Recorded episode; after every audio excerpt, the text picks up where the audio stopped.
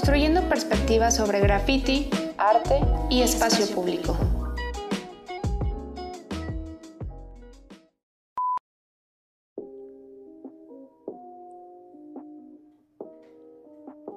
Hablar de graffiti, arte urbano y políticas públicas no es únicamente hablar de recursos, de leyes o de lo que se pinta en las calles. Hay toda una historia en cada una de las ciudades que delimita cuáles son los factores que determinan que el graffiti se dé o de alguna manera que se pueda dar de, forma legal. En este sentido, podemos hablar de la historia del graffiti que ha tenido la ciudad de Bogotá en Colombia. Para todos es conocido, o por lo menos para quienes están en el gremio, que a partir de los años 70 el graffiti se acercó de manera clandestina, por supuesto, a las ciudades latinoamericanas. De alguna forma, el resultado de los encuentros entre pandillas para traficar con drogas o en su caso para protegerse, se trasladó a los muros y en ese momento se, nació el graffiti. Para los 80 prácticamente en la ciudad de Bogotá, el grafiti había tomado la misma influencia que se tuvo desde las ciudades de Nueva York y por supuesto Los Ángeles, para posteriormente traducirlo en lo que básicamente inició como rayones y garabatos. Una razón por la cual la gente de la ciudad lo calificaba como meras rayones, meras, meras imágenes, con mucha falta de sentido y significado, lo cual por supuesto es discutible. Durante mucho tiempo y durante muchos años, el graffiti se mantuvo en la ciudad de Bogotá, se reprodujo y se amplió. Sin embargo, para el 2007, el graffiti aumenta y empieza a tomar un sentido un poco más comunitario. Aparecen las barras bravas y en este sentido, o con este sentido, también la delincuencia. Esto se va agregando y va aumentando un poco más el estigma que se tiene con respecto al graffiti. Si antes se le relacionaba con rayones, garabatos y droga, en este caso también la delincuencia, el desorden social aparecía presente. El grafiti aumentó, empezó a tomar un matiz mayormente político hasta que en el, 2011 sucede la muerte de Trípido, Diego Felipe Becerra, un grafitero colombiano que murió a manos de la policía precisamente por haberlo encontrado grafiteando un muro. Un balazo por la espalda acabó con su vida. A partir de ese momento el graffiti tomó un matiz completamente social, político y de protesta. A partir de ahí el graffiti se transformó, se convirtió en sinónimo de resistencia y expresión social. A partir de ahí, el gobierno de Bogotá sintió la necesidad de regularlo y de alguna manera de controlarlo. Para el 2013 se creó el decreto 075 en el que se cedían espacios para que los grafiteros podían expresar sus ideas, sus malestares y en todo caso sus intenciones políticas. Sin embargo, fue justamente debajo de los puentes las zonas que se les otorgaron para que pudieran realizar su grafite. Aún así, aparecía marginado. En este sentido, uno se pregunta qué tanto las políticas públicas abren el panorama a la expresión, o en su caso, que tanto las políticas públicas, al pretender regular el graffiti, también lo limitan o en su caso también, también lo esclavizan. Tal como diría Inés Elvira Morales, el graffiti no debe ser una política de un alcalde que al término de su administración o de su periodo tenga que cambiar y tenga que truncarse, sino más bien una política de ciudad. ¿Qué tal? ¿Cómo están? A un nuevo capítulo de Concretos Parlantes. En esta ocasión vamos a tocar un tema pues relativamente polémico en el sentido de que si bien existen políticas públicas que facilitan, que promueven o que por lo menos en el discurso intentan promover el auge del arte urbano eh, y otorgarle también espacios a artistas urbanos o en su caso grafiteros, pues también tiene sus reservas y también tiene sus puntos delicados que en su caso, pues aun cuando a lo mejor a buena imagen parece ser que están apoyando, por el contrario puede ser que estén pues más bien delimitando, incluso eh, pues eliminando de alguna forma, ¿no? El día de hoy contamos con la participación y con la presencia y aparte pues también darle un gran agradecimiento a, nuestro invitado. Es un, amigo ya de años, amigo, amigo de Frank, amigo mío, eh, y que precisamente él se mueve en este ámbito del arte urbano, de proyectos independientes, trabajando de la mano con artistas urbanos, con grafiteros y por supuesto también con proyectos que de alguna manera están relacionados con gobierno, con, con dinero público, digamos, eh, y precisamente ahí es donde vamos a empezar a desmenuzar y a entender qué es lo que sucede realmente allá afuera en las calles con los artistas eh, y saber en realidad si estas políticas públicas, si las hay, funcionan y en su caso qué tanto también están acortando la labor de los artistas urbanos. Así tenemos eh, con nosotros a Manuel Alcalá, todo el mundo lo, lo ubicamos como Bisbal. él es pues prácticamente socio fundador de Casa Quinque, y activamente participante en estos proyectos. ¿Qué tal, Bisbal? ¿Cómo estás? ¿Qué tal, colegas? Buenas tardes este, a todos quienes nos escuchan. A ustedes, gracias por la invitación y pues compartir un poco de, de, lo poco que sabemos o estamos en materia en las calles con lo que es el graffiti y con el camino recorrido pues con toda la banda grafitera. Genial, genial. Gracias, Bisbal. Bienvenido. Eh, y por supuesto también, como siempre, contamos también con, con, la presencia de Frank. Ya saben, pues él es estudiante, bueno, más bien eh, próximamente estudiante de una maestría. ya, ya, ya ventilando, ya. Yo no había dicho nada. ¿eh? No, nunca me había publicado aquí qué era ni a qué me dedicaba. Gracias, Fer. Solamente por eso te dejé hoy iniciar. Ok, bien. Y bueno, pues ya saben, él es también este, licenciado en psicología, egresado de la Universidad de Guadalajara también eh, de la licenciatura de artes este, plásticas. Entonces, pues aquí andamos, precisamente recordando un poco cuál es el fin de este proyecto, finalmente generar perspectivas en relación al grafite, el arte urbano y el espacio público. Y ahondando un poquito más al tema, eh, y habiendo esta, hecho esta pequeña introducción, ¿cómo ves tú, Bisbal, adentrándonos ya un poquito haciendo esta introducción? Eh, el arte urbano, eh, particularmente o específicamente el graffiti, eh, independientemente de pues, esta línea a veces un tanto difusa en el ámbito común de que si el graffiti es arte urbano o no lo es, etc. y desde tu hacer en estos proyectos independientes y ya en Casa Quinque, ¿cómo ves tú la oportunidad que existe realmente para hacer graffiti y arte urbano en la ciudad de Guadalajara? Bueno, Fer, eh, pues bueno, creo que actualmente estamos en un auge de lo que es el, el graffiti, ¿no? Yo, por ejemplo, cuando empecé en 2013, recién egresé de la carrera de psicología en 2012, empecé con eh, un proyecto que nos buscaron, necesitaban psicólogos o personal que eh, este, de las de humanidades, pues, que haya estudiado como sociólogos, antropólogos, psicología, etcétera y pues ahí es donde me adentré en la cuestión del, del graffiti, ¿no? Que no, no, sé mucho de graffiti en realidad, ¿no? Y todos los que trabajamos eh, con proyectos eh, comunitarios o sociales eh, de prevención o de, como los suelen vender en, este, en gobierno con los fondos federales, de prevención y atención con juventudes específicamente, pues es donde me he ido adentrando un poco en, en, lo que es el graffiti, conociendo eh, cómo nace el graffiti, cómo se vive aquí en la ciudad el graffiti. Y ahora es bastante notorio con todos estos proyectos, con estos fondos, este, sobre todo ahorita en, esta situación que estamos de contingencia, ¿no? En la pandemia, por ejemplo, para artistas, eh, pues el, el, graffiti es atractivo ya, ya no exclusivamente para jóvenes, ¿no? Sí, se ha, se ha vuelto atractivo para, para la comunidad en general, porque es vistoso, porque resulta estético, bueno, ahí podemos platicar eh, si es estético o no, ¿no? Creo que también ustedes ya lo han hablado un poco este, anteriormente, si el grafiti es arte o no lo es.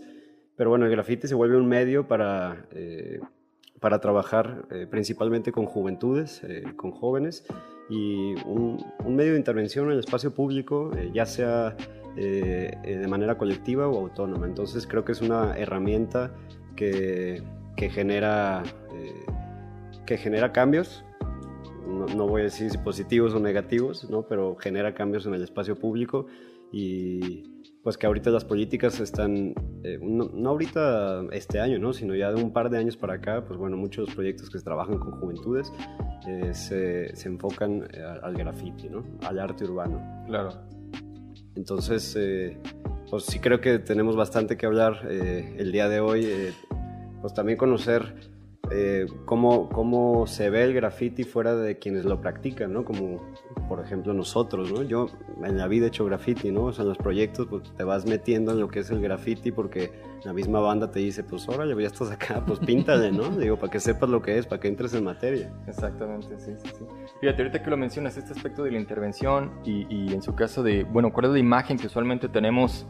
Eh, del graffiti desde fuera, ¿no? Desde las personas que no lo realizamos, desde las personas que a lo mejor no estamos conectadas directamente con un grafitero, con un artista urbano, eh, e incluso que realmente a lo mejor eh, pues vivimos en, sectores ajenos, digamos, a estas comunidades o a estos barrios en los que prolifera el graffiti. Algo que me llamaba mucho la atención, por ejemplo, revisando esta pequeña historia de cómo se dio el graffiti en Bogotá. Bogotá prácticamente es una de las 10 ciudades, se puede decir, eh, a nivel mundial en donde más graffiti hay o donde más graffiti puede, puede verse, ¿no? Eh, y era muy curioso que precisamente en el, en el desarrollo inicial de estas expresiones gráficas, la gente, el primer sentimiento que tenían era completamente de rechazo. El grafite es sinónimo de droga, incluso lo mencionamos también ya en, en podcasts anteriores, es sinónimo de droga, delincuencia, eh, de las barras bravas, eh, es sinónimo de vandalismo, de rayar espacios que no deben, etc. Es vandalismo. Prácticamente, ¿no? Te, voy a contradecir quizás un poquito ahí, Fer. Porque mencionaste algo de que estamos exentos o ajenos a los contextos donde prolifera el graffiti. Pues en Guadalajara, ¿dónde no hay graffiti? O sea, realmente hace 15, 20 años, yo recuerdo que todavía estaba bastante joven, en la adolescencia, y se corría este rumor de que Guadalajara tenía el récord Guinness de ser la ciudad más rayada del mundo. Era un rumor, pero eh, evidentemente sí fue una nota que salió en el informador por un periodista que sí estaba preocupado, bueno, no de si estaba preocupado o no, pero denotaba el hecho de que había demasiado grafite a principios de los 90 en Guadalajara. Eh, y ahora, por ejemplo, voy con Bisbal. Eh, no tenía noción del tiempo, viejo, desde hace cuánto nos Nos habíamos tocado, nos había tocado compartir por ahí proyecto, pero por ejemplo, hace 10 años eh, tratábamos de intervenir en determinado tipo de contextos vulnerables y nos enfocábamos precisamente sobre violencia. Si bien nuestras herramientas para trabajar con los chavos no se enfocaban, bueno, en este caso a mí me tocaba dar algunos talleres, no, no enfocábamos directamente como el graffiti porque era una opción, o sea, teníamos como modelos de intervención, ¿no? Podían, los chavos podían hacer teatro, los chavos podían hacer graffiti, podían hacer carteles, podían hacer obras de teatro, generalmente le decían carteles, pero el graffiti nunca se tocaba. Eh, hace ratito me tocó ir por ahí que el arte urbano y el graffiti ahorita están de moda. Entonces, por ejemplo, te pregunto, hace 10 años que interveníamos en, contextos vulnerables, ahorita, ¿crees que hay un auge de, no solamente de los jóvenes o de los chavos, adolescentes que están incursionando, sino como del público en general? ¿Sí hay un foco más de atención sobre el arte urbano y el graffiti? Sí, sí, yo creo. Inclusive eh, hay más fondos eh, privados, o sea, personas, por ejemplo, podemos ver ahorita en, otras zonas donde estos proyectos eh, sociales de prevención o atención a las juventudes que se suelen hacer en, periferias, en, zonas de focos rojos con juventudes, ahorita ya se está extendiendo a, a otros, por lo menos en la zona metropolitana de Guadalajara, en, otros espacios, ¿no? Por ejemplo, podemos ver que discotecas están intervenidas, eh, cafés, eh, museos, e incluso a las galerías, por ejemplo, hay más graffiti cada vez más. Eh, ya, y ahí empieza también como la cuestión de, pues, que eso que se está abriendo a personas, por ejemplo, que no, que no tienen alguna profesión, ¿no? Entonces los artistas cuestionan eso, oye, ¿qué han hecho ellos? Que nosotros, con, que somos eh, licenciados, ¿no? que tenemos una carrera, maestrías, hemos estudiado un montón y hemos llegado a, galerías que ellos que pinten en calle y que la gente lo acepte para que lleguen a estos espacios que se suelen privatizar, ¿no? Y pues que existen estos, como decía Fernando, estos estereotipos sobre las juventudes que practican el graffiti. Ahora yo creo, eh, a tu pregunta de 10 años para acá, sí creo que el graffiti es, eh, pues ya no es aceptado, sino que ya está normalizado, creo yo. Incluso por eso vemos a los eh, ayuntamientos, ¿no? Que lanzan un montón de, recursos, eh, concretamente con el arte urbano. Mm. A mí me parece que la palabra también arte urbano ya la estamos eh, usando demasiado, ¿no? Para cualquier cosa. Algo que es muralismo decimos arte urbano para que tenga como esta cuestión de, calle, ¿no? De... Sí, y también para que tenga, este, ¿cómo decirlo? Para, para que más gente se enfoque en ello, ¿no? De alguna manera lo veo, no sé, igual me equivoco. si le quitamos, por ejemplo, al graffiti tal cual eh, el graffiti de barrio, si le quitamos su estigma y le ponemos arte urbano, es socialmente más aceptado. Supongo que es, más visto, inclusive me atrevo a creer que puede ser gestionado para la implementación de talleres y para la inyección de recursos, tanto privados como públicos. Porque si de repente yo llego con una propuesta con el gobernador, con el alcalde, con el presidente y le digo es que quiero que los chavos hagan graffiti, pues va a estar cabrón que me hagan caso, ¿no? Pero si llego y le digo mi intervención es sobre arte urbano, cambia el contexto, cambia la palabra, la definición se vuelve más, si bien amplia, pero sí, sí, sí se permea Ajá, incluso, bueno, no sé, ahí este, en, el capítulo anterior mencionábamos un detalle precisamente con respecto a la gentrificación, ¿no? Y que muchos de estos proyectos, a lo mejor, eh, sobre todo los que salen de gobierno, eh, llevan sí un, propósito de utilizar eh, a lo mejor proyectos con arte urbano o invitar a, a artistas urbanos para que hagan cierto tipo de murales y demás, ¿no? A mí precisamente, hablando, hablando sobre eso y con, lo que comentábamos ahorita, eh, me surge la pregunta, actualmente o recientemente, ¿cuál es el graffiti que realmente se está aceptando? Es decir, el hecho de ampliar el panorama hacia el arte urbano con la idea de que sea inclusivo, digamos, eh, y de que sea este, hasta cierto punto más aceptado tanto por el gobierno como por las ciudades. Eh, pero en ese sentido, ¿el graffiti de alguna manera se orilla a hacer, o el, arte urbano se orilla a hacer específicamente con, cierta forma, con cierto sentido, o se incluyen todos? Lo, ideal es que se incluyan todos, pero por ejemplo, si vemos las convocatorias recientes, ¿no? La de Traza, te, limitan. tenía que salir, tenía que salir. es la, más reciente, ¿no? Pero ha habido un montón. y, claro. Bueno, no me voy a enfocar eh, en ese tema, nomás quiero decir que eh, te limitan, ¿no? Te condicionan a cuatro temas. Entonces, pues eso ya no es graffiti, ¿no? Porque ya, ya tú entras eh, condicionado a participar con algo que tienes que pintar, que no, no, no, a lo mejor no va contigo, pero pues bueno, ahí empiezas a por ejemplo, con muchos grafiteros con los que trabajamos ahora en esta situación de, este, de contingencia en la que estamos, que no hay proyectos. Los proyectos, por ejemplo, los fondos, lo que estamos pasando acá desde la asociación y desde otros que también trabajan con arte urbano, es que los fondos que se iban a destinar para dar seguimiento a los proyectos que veníamos trabajando en comunidades de la zona metropolitana de Guadalajara, pues ahora ya están, eh, los gobiernos, los municipios lo están tomando pues para toda cuestión sanitaria, eh, pagar este, empleados, etcétera, ¿no? Eh, ante la contingencia. ¿Y qué pasa con estos proyectos? Pues bueno, eh, ya no hay fondos para eso y lanzan convocatorias, a lo que eh, los artistas entonces se ven, voy a decirlo así, ¿no? Se ven obligados a este, aplicar para fondos como el Traza, ¿no?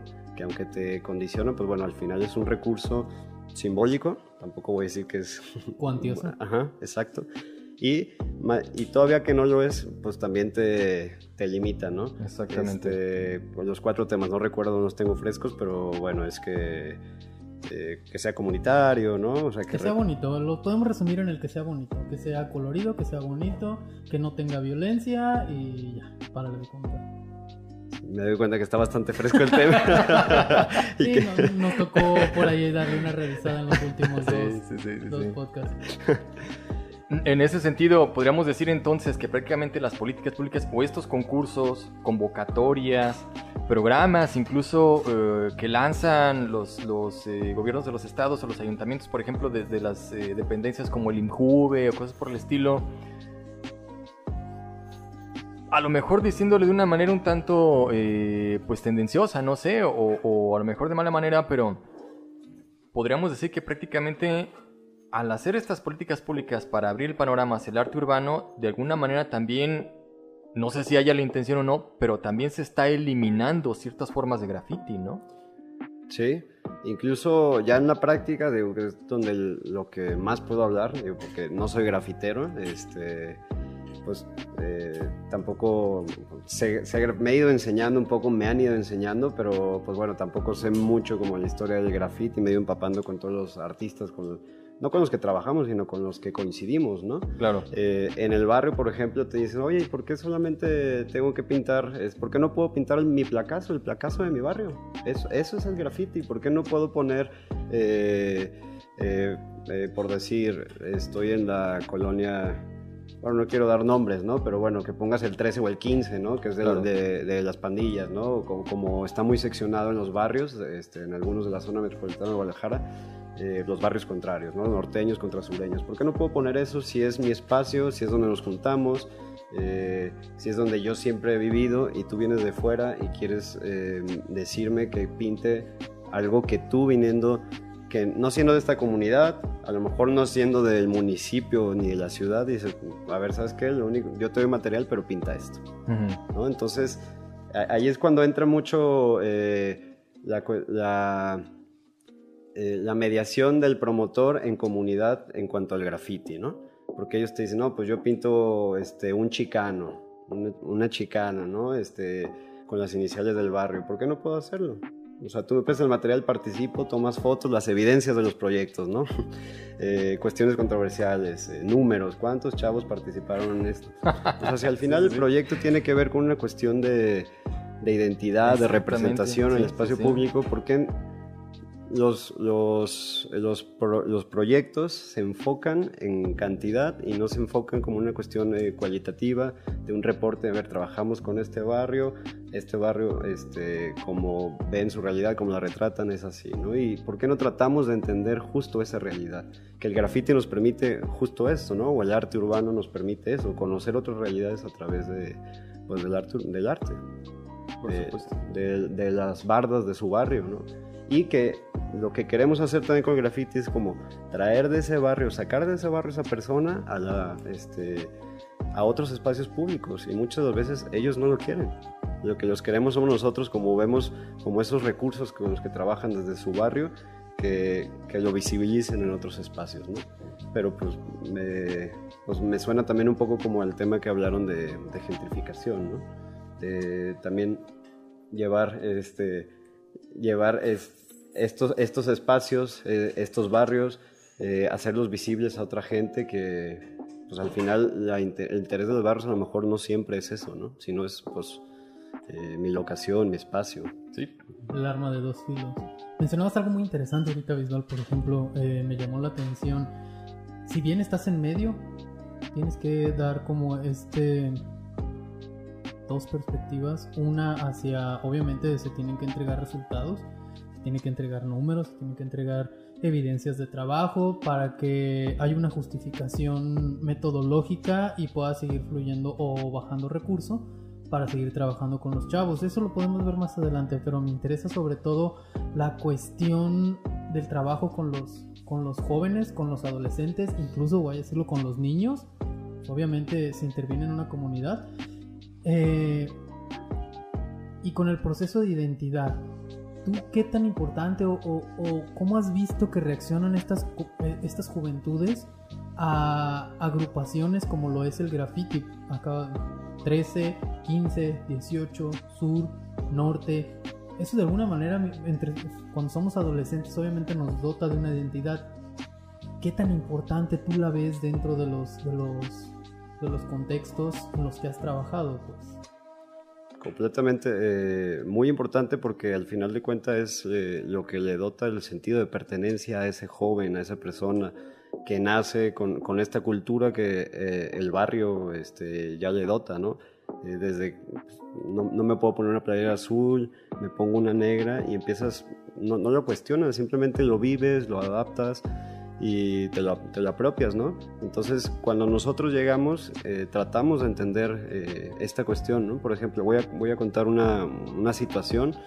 Eh, en, estamos en la colonia Lomos del Paraíso, ¿no? y trabajamos, el primer proyecto que trabajamos en 2013, no como Casa Quinque, sino este, con otras personas que fueron los que trajeron este proyecto. estamos en Lomas del Paraíso está muy seccionado, hay muchos a dos cuadras ya está dividido por norteños y sureños. Entonces también cuando nosotros buscamos como esta cuestión de, oye, un muro, ah, mira, ese, ese mural, eh, pues está, está, excelente, ¿no? O sea, tiene, está espaciado, tenemos el permiso, etcétera. Uy, no puedo, no puedo pasar esa cuadra porque pues, pues ya, ya, no, ya no, me delimita, ya no es mi barrio, ¿no? Y voy a entrar en broncas. Oye, pero pues bueno, nosotros vamos a, hacer como la mediación, hablar con ellos, que es parte de un proyecto de prevención, etcétera. Y dice, pues ya sé, aunque, aunque venga el presidente municipal, esto no va a pasar, ¿no?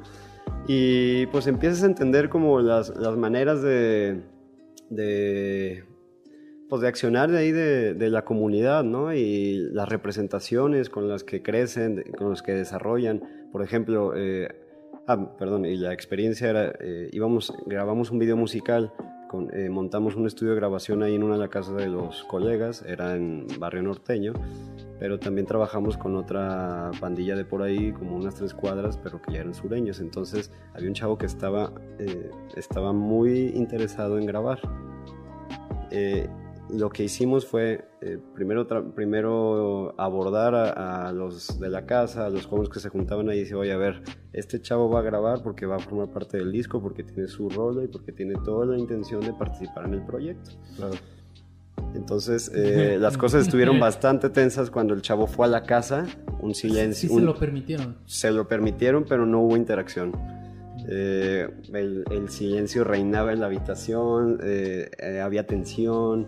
Cuando fuimos a grabar la, el, video, el video de la rola, pues era que todos los morros estuvieran pues juntos, digo, todos alzando las manos y mientras uno cantaba, este, pues todos estaban de fondo pues apoyando, ¿no? Como bancando a los demás. Y, y pues cuando no quisieron ir al barrio de, del chavo que había grabado, entonces él tuvo que venir para acá, pero sí fue una situación bien cuidadosa como estar como guardaespaldas con el chavo, ¿no? O sea, para que en realidad no hubiera una cuestión de violencia sobre él, por la cuestión de pertenecer a un barrio distinto, ¿no? Un barrio con el que históricamente hay pleito. Entonces, eh, en estas situaciones nos hemos enfrentado, pues bastante, es, es cotidiano, y sobre todo es que ellos son sinceros y te dicen, ¿no? Ellos eh, no esconden nada y te dicen, sí voy a participar, pero ahora sí como los proyectos de, pues cualquier proyecto ahorita de fondo, ¿no? Federales, que te ponen las limitantes, ¿no? Te dicen, voy a participar, pero mira, con esto, esto y esto. Si te viene bien, le damos. Ajá. Y ya sobre eso, eh, no, con esto no quiero decir que nos quedamos siempre como eh, delimitados por una cuestión sectorial, ¿no? O de polígonos lo que, trata, lo que trabajamos y asumiendo estas realidades con las que se viven en el barrio, pues es, a través de los murales, a través de la representación de lo que van a retratar en esas bardas, pues que se trate un poco de esto, ¿no? De, de, entender la identidad y el por qué defienden, o no, defienden, el por qué viven eh, su realidad de esa manera, ¿no? Sin tratar de cuestionarla, simplemente de entenderla. Es, ese sería una bronca de algún proyecto que trabaje con graffiti, el cuestionar las realidades desde las que viven los chavos. Entonces yo, yo sería más de la posición de entender desde lo que ellos retratan, en este caso este, en sus muros, ¿no? en sus espacios y, o en sus roles, que también hemos trabajado con, este, como parte del arte urbano con, con rap. ¿no? Exactamente. En ese sentido, pues prácticamente imagino que ha de ser un poco eh, complicado la entrada, ¿no? O sea, es decir, si, si de por sí a lo mejor hasta con barrios vecinos hay ciertas fricciones, incluso como para permearse o, integrarse o participar en un, en un, proyecto en conjunto, la llegada de ustedes, digamos, como un proyecto externo al barrio, eh, no genera también cierta fricción con la gente o con los chavos, etcétera. No hay bloqueo de los chavos. ¿Cómo te reciben? Exactamente. En mi experiencia yo no he tenido pedos, la neta. Yo no hay pedo. Sí, sí, hay, un proceso, ¿no? De ganarse al público. Sí, eh, lo, lo, primero que hacemos es, pues, eh, la banda te ve que vas y le preguntas al de la tiendita, o que empiezas a, anotar, ah, mira, este muro es de tal, ah, mira, y empiezas con, veo, a los Florencia, ah, no, pues los Florencia, oye, ¿dónde se juntan los Florencia? Y empieza a preguntar, y la banda ha sido bastante accesible, ah, mira, se juntan aquí a tal, de tal a tal hora, eh, pues ahí los puedes encontrar y cotorrear con quien quieras. Llegas, cotorreas, y empiezan a intercambiar como, ah, mira, es un proyecto de, de arte urbano, le hablas que es con jóvenes, que es de prevención de la violencia, y nos, desde, desde, nuestra, desde nuestra experiencia, eh, en caliente se prende, ¿no? O sea, dice, ahora ya te, uy, tengo un montón de muros, lo que nos hace falta es material. Pero pues si se trata de retratar por acá, pues le damos, ¿no? Entonces empiezas a cuando te invitan a su casa, buscas un lugar donde poder guardar el material. Claro. Eh, pues mucha gente dice, ah, mira, ponlo aquí, luego el muro está más lejos, ah, lo guardamos en casa de tal. Y se van apropiando de todo lo que tiene que ver con el proyecto, no solamente de los espacios, eh, de los materiales o del seguimiento que se va a dar una vez terminado el proyecto, sino también de esta idea de, de un quehacer comunitario, que eso es en lo que hacemos énfasis y reforzamos, ¿no? O sea, que no se trata solamente de, de su barrio, sino se trata de toda una comunidad. Exactamente. Eh, que rivales o no, pues van a, van a caminar por ahí, o sea, van, van a estar al final de cuentas, ¿no? Y si las riñas están, pues bueno, hay, hay que un medio, una herramienta para que esto pueda este, eh, ser menos violento y se pueda tratar de una manera social, sea pues, el arte urbano, ¿no? El graffiti. Y desde acá, pues bueno, antes, hemos tenido aceptación porque pues empezamos pintando lo que quieran.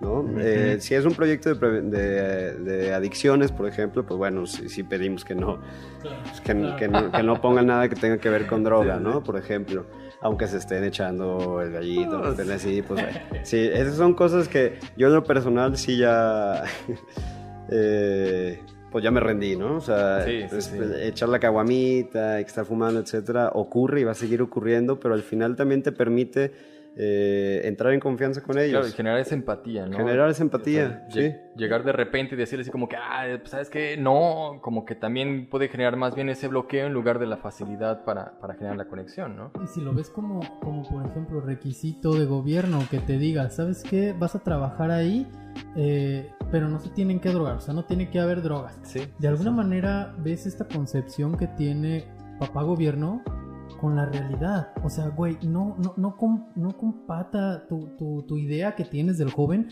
con la realidad. La permeabilidad de las drogas. O sea, la neta, las drogas en, en, en los contextos son bien presentes. Entonces, por más que quieras, siempre va a haber este. ¿Quién? Sí, ¿Cómo? Sí, sí, sí. Es, es, mejor abrir un diálogo directo y decir, ¿sabes qué? Claro. Papá, gobierno, existe esto. Exactamente, que, no, que tampoco no estamos fomentando pues, la drogadicción, este, o, o la tampoco, venta, la tampoco, distribución. No, pero tampoco negamos su existencia. Exactamente, o sea, pero es una realidad. Entenderlo como parte de los contextos, o sea, que, que allí está. Y el hecho de que existe, por ejemplo, en ciertas zonas, con ciertas condiciones o en ciertas situaciones, habla también precisamente de ese contexto. Habla mucho de las dinámicas de ese contexto, incluso de ni sus siquiera, vulnerabilidades. Ni siquiera contextos precariza, precarizados. Eh, La droga, por ejemplo, vamos a ponerlo en palabras textuales, la marihuana, güey, no, en bueno, todos es, los contextos, cabrón. Sí, sí, sí, totalmente de acuerdo.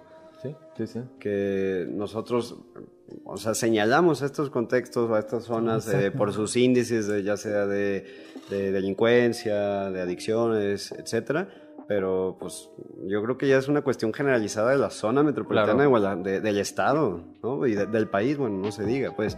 Pero bueno, al trabajar en, en estos contextos, eh, pues pues ahora sí que no, es nada distinto a, los que nos desenvolvemos, ¿no?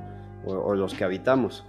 Y ellos, eh, retomando tu pregunta, este, ellos lo que, lo, que lo que creo yo que valoran eh, es que recorras, que hagas tu deriva, porque que en, realidad le inviertas a previo hacer un mural, eh, caminar la comunidad, platicar con la banda, ¿no? Este, en tomarte una caguama con ellos, ¿no? En, empaparte de sí, ellos. Sí, totalmente, y conocer eh, pues su cotidianidad, ¿no? Por, claro. Porque tú, por ejemplo, si es un proyecto, es que lastimosamente los proyectos de gobierno se reducen a dos, tres meses, ¿no? Entonces no, no tienes margen para claro. este, este, caminar la comunidad, ¿no? Porque ya tienes que estar tomando fotos, si te ven tomando fotos les es extraño y dices, oye, ¿qué vas a hacer con esto? Y en cambio es muy distinto a si tú llegas, caminas, te sientas, observas, platicas, eh, te vas en diferentes horarios, porque por ejemplo los proyectos, eh, pues depende de las chambas de cada quien, si, son, si somos estudiantes, ¿no? O sea, familia, etcétera, lo que cada quien tenga eh, pues dices, no, pues horario como laboral, ¿no? A la tarde.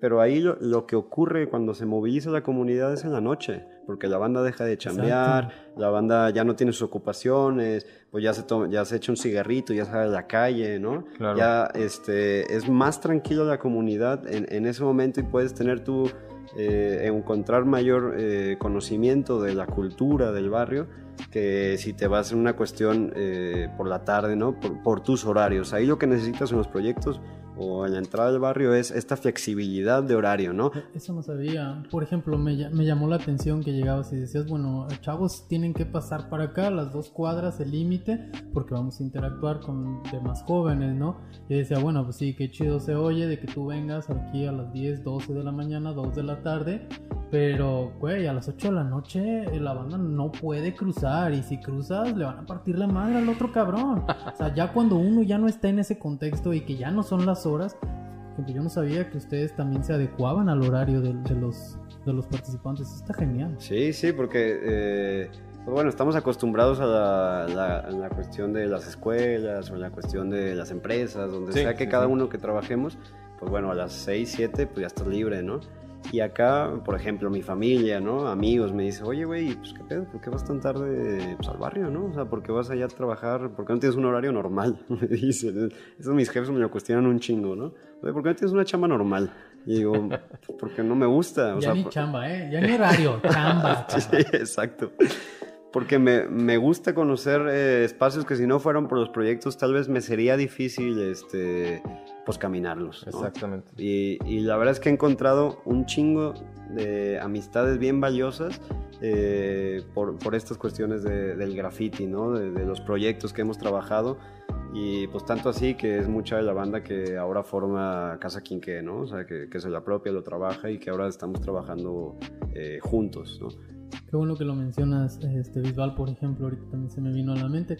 Mencionábamos estos inicios de trabajo que hacíamos hace 10 años. Obviamente nosotros pues entrábamos como participantes a, otras organizaciones. ¿Y Casa Quinqué cómo nace o cómo surge teniendo en cuenta de que, bueno, eres socio fundador? ¿En qué momento dijiste, sabes qué? Ya voy a dejar de, pertenecer a otras para formar una identidad digo, con tus allegados, pero ¿cómo se dio? ¿Qué fue, qué fue lo que hizo clic ahí?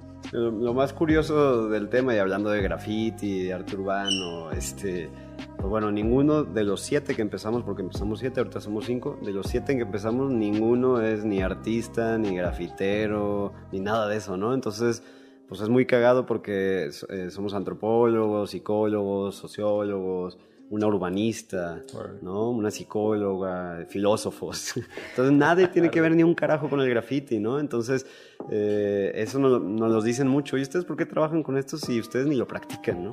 Pero porque nos gusta como, y se nos da, afortunadamente, como la cuestión de, de, la, de la gestión, de socializar, de, de llegar al barrio y cotorrear y armar, más allá de un murito, un proyecto, ¿no? De armar estos espacios en donde podamos eh, coincidir en cuestiones de, de ideales, ¿no? Más allá del graffiti, de, cómo habitar eh, nuestros espacios. Y es así, les mencionaba hace rato que trabajamos, un trabajamos dos años proyectos, ¿no? Con fondos federales, con una sociedad civil que vino este, uno de los colegas, eh, que es de CESUP, que es de la Ciudad de México, él este, busca aquí banda, por ejemplo, este, pues, de humanidades para trabajar los proyectos de prevención. ¿no? Entonces pues, se construyó un equipo de personas que pudieran eh, hacer la promoción en el barrio, coordinar y otros grafiteros, ¿no? Un montón de grafiteros como pues, el Frase, el Jazor, eh, varias bandas de la BRS, ¿no? Este, y, y, y banda grafiteros también que venían de Ciudad de México, que venían de fuera, ¿no? Entonces, eh, pues trabajamos dos años estos proyectos en las mismas colonias para dar seguimiento con los proyectos de prevención de violencia y delincuencia, como se, llama, se llamaba el proyecto, con estos fondos PRONAPRED o, o Subsemun. Eh, ambos me parece que ya extintos. eh, y pues nada, el, el tercer año, eh, justo cuando ya estábamos consolidados, cuando no eran solamente dos o tres meses de de trabajar con la comunidad, sino eran ya seis meses, nosotros mandamos los reportes, etc. El tercer año se lo dan eh, alguien más, o sea, ya, ya, no nos permiten seguir acompañando a nosotros eh, a la SC, sino más bien eh, como, quiera, como lo quieran pensar, pero bueno, se lo dan a otra, sí. Este, pues a otra asociación o a otra sociedad civil. Y pues bueno, ahí es cuando nosotros empezamos a cuestionar, oye, pues qué jodido va a estar si nos Dependemos, ¿no? dependemos de fondos de gobierno de estar aplicando a sus tiempos, eh, a sus formas, etcétera, ¿no? Y esos dos años de haber trabajado con la banda nos dijo, oye, ¿y pues, qué tal si empezamos a trabajar de manera autónoma? no? Oye, ¿cómo empezamos a trabajar de manera autónoma? Bueno, ya somos un equipo, ¿no? Ya nos conocemos, tenemos tres años chambeando juntos. Eh, ¿Por qué no hacemos una asociación civil? Órale, va. Pues lanzamos todo y en 2015, pues el papeleo, etcétera. En junio de 2015 fundamos eh, Casa Quinqué.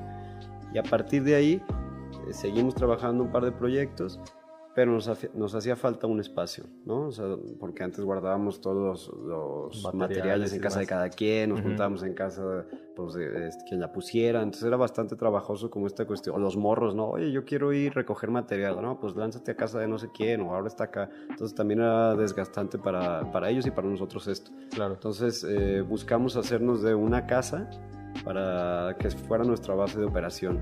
Y más allá de operar nosotros, queríamos que los, los chavos con los que lo hemos trabajado este, se apropiaran de ese espacio.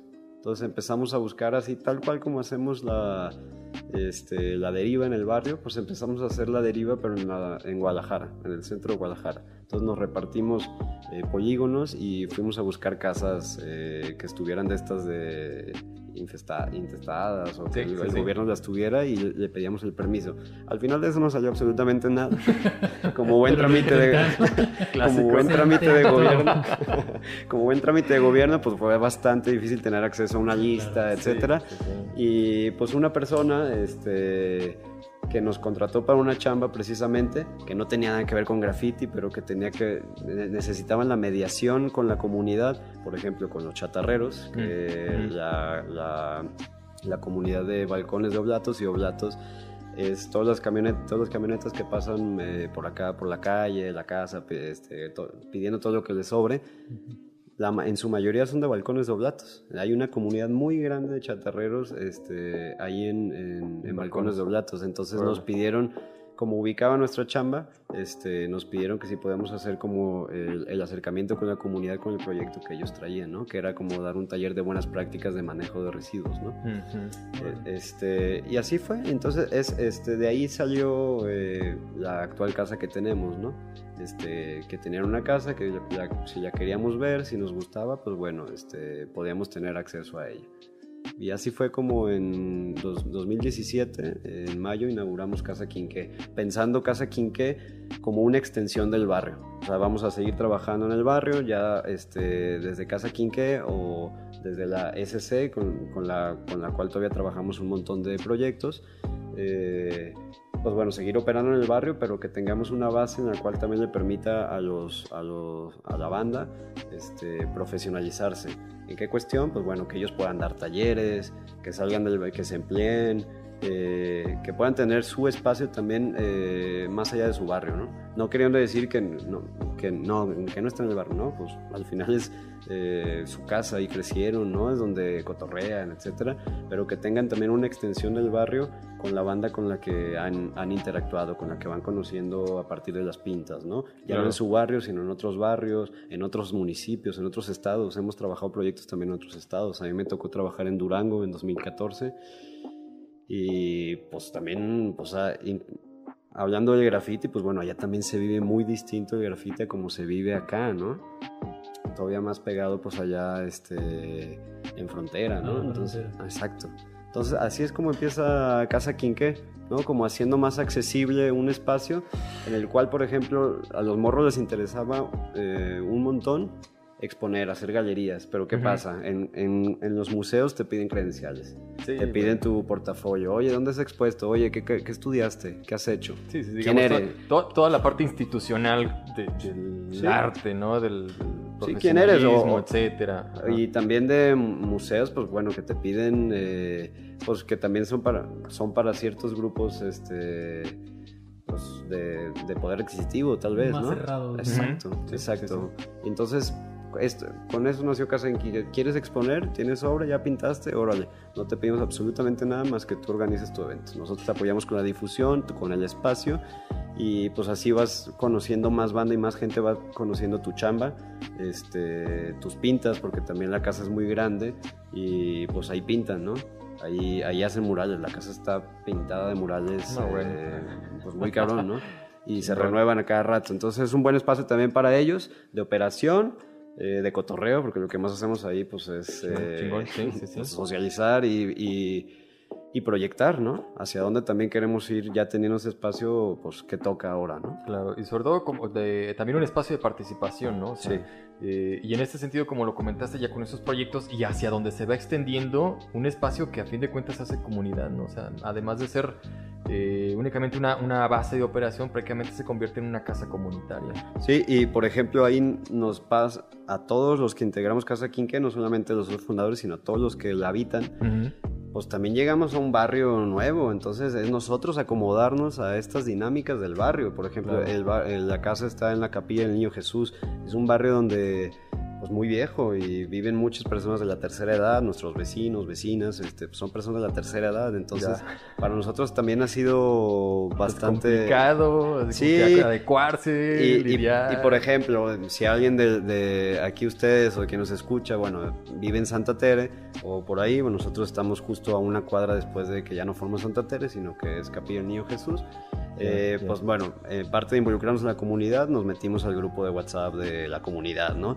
Entonces, eh, pues bueno, pensando que hacemos fiestas, hacemos galerías, hacemos conciertos, ¿no? De rap, etcétera. Pues bueno, en caliente mensajes, ha habido muchos mensajes, este, desde que nosotros estamos en el grupo de joven, tatuado, con gorra para atrás, Claro. caminando por la calle. Ah, cuidado. ¿En Sí, serio? sí, claro, sí, sí, mal sí. pedo, cabrón, Qué mal pedo, sí. sí, Sí, y entonces, pues es también no solamente nosotros acomodarnos eh, a este espacio, a esta comunidad eh, tradicional, sino también, eh, pues también traer como ciertas otras dinámicas también al barrio. Exactamente, sí. Digo, ya- Y, y combatir des- desde, bueno, combatir por así decirlo, pero este abordar desde como nosotros trabajamos y operamos en Casa Quinque o en los barrios, pues con la, con la misma inercia en, en el barrio, ¿no? Sin trabajar en que no haya la, la estigmatización de ¿no? la juventud, este, el, el prejuicio, exacto. etcétera, ¿no? Sí. Que pasa en todos lados, ¿no? A fin de cuentas, ¿no? No es únicamente, digamos, exclusivo de ciertos sectores, sino en todos lados vemos o ven a alguien tatuado, eh, rapado. A las sé yo, 8 de la noche, que ya, 8 es- de la ya es noche, ajá, ya tienes que estar en tu casa. etcétera. Entonces, pues sí, siempre, siempre existe el prejuicio y el estigma, ¿no? ¿Por qué, ¿Por qué Casa Quinque? Casa Quinque, bueno, el, el quinqué, eh, pues al final es una herramienta. No sé si, si ustedes eh, se familiaricen con, es- con este objeto, el quinqué. No. ¿Les suena? A ver. ¿Qué Eh, bueno, mi- me encanta como eh, platicar esto como... La, eh, situémonos en, en Scooby-Doo, ¿no? Cuando entra Shaggy a una cueva y entra todo el equipo y viene cargando como una, una lámpara, ¿no? Eso es el quinqué. El quinqué, el- como la metáfora que nosotros hacemos o el nombre, eh, que la metáfora que hacemos del nombre es que es, el quinqué es una herramienta que te da luz mientras tú la necesites, ¿no? Y que puedes dejar en la entrada o que puedes dejar para que alguien más lo tome y también siga ese camino. Siga su camino, ¿no? No forzosamente ese camino, ¿no? O sea, siga, siga su camino y que la alumbre mientras eh, camine, ¿no? Entonces, eh, pues nos pareció eh, pues adecuado, fue este fue un tirote el, el- el poner nombre a, a este proyecto, porque la verdad es que no, no como, como les dije, pues so- somos de carreras bien distintas, entonces pues sí fue bastante problemático como esta cuestión de pensar un nombre para un, para un espacio simplemente. Eh, y bueno, lo tuvimos que hacer pues también para socializarlo con la banda, ¿no? Para decirle, mira, Casa Quinqué y explicar justo esto, ¿no? O sea, el Casa Quinqué es una herramienta que te da luz y bueno, eso es lo que queremos hacer, un- una compañía. Al final de cuentas, lo que ahorita somos cinco ya de los siete, ya este, somos cinco este, los que quedamos en la casa. Lo que queremos es que ellas, ellos, ellas y ellos lo operen, ¿no? O sea, que ellas sean quienes se apropien de esa casa Exactamente. que ellos saquen, eh, pues les, les resulte productivo ese espacio. No productivo en cuestión económica, sino también de encuentro, de, de relación, de interacción, ¿no? De hacer comunidad, como lo, lo llamábamos. Exacto. Y pues que también si un día no quieren estar en el barrio eh, o andan por acá, por el barrio donde nosotros estamos y quieren acercarse, quieren echarse una chela, pues para eso también es. O sea, porque también nosotros no tenemos la posibilidad también de estar en el barrio Eh, es difícil de estar en el barrio si no hay un proyecto.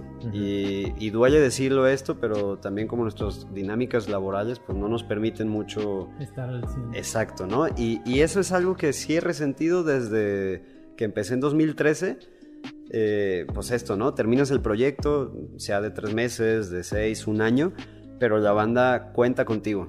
O sea, la banda te dice, órale, pues oye, nos vemos, ¿no? Y cuando te empiezas a alejar, porque ahora ya no tienes un proyecto en Lomos del Paraíso, ahora te vas a Colima tres semanas, ¿no? Te vas a Durango dos meses. Entonces la banda dice, oye, ¿y por qué mientras el, estabas en el proyecto? Pues estabas muy, muy, pila, ¿no? Bien activo.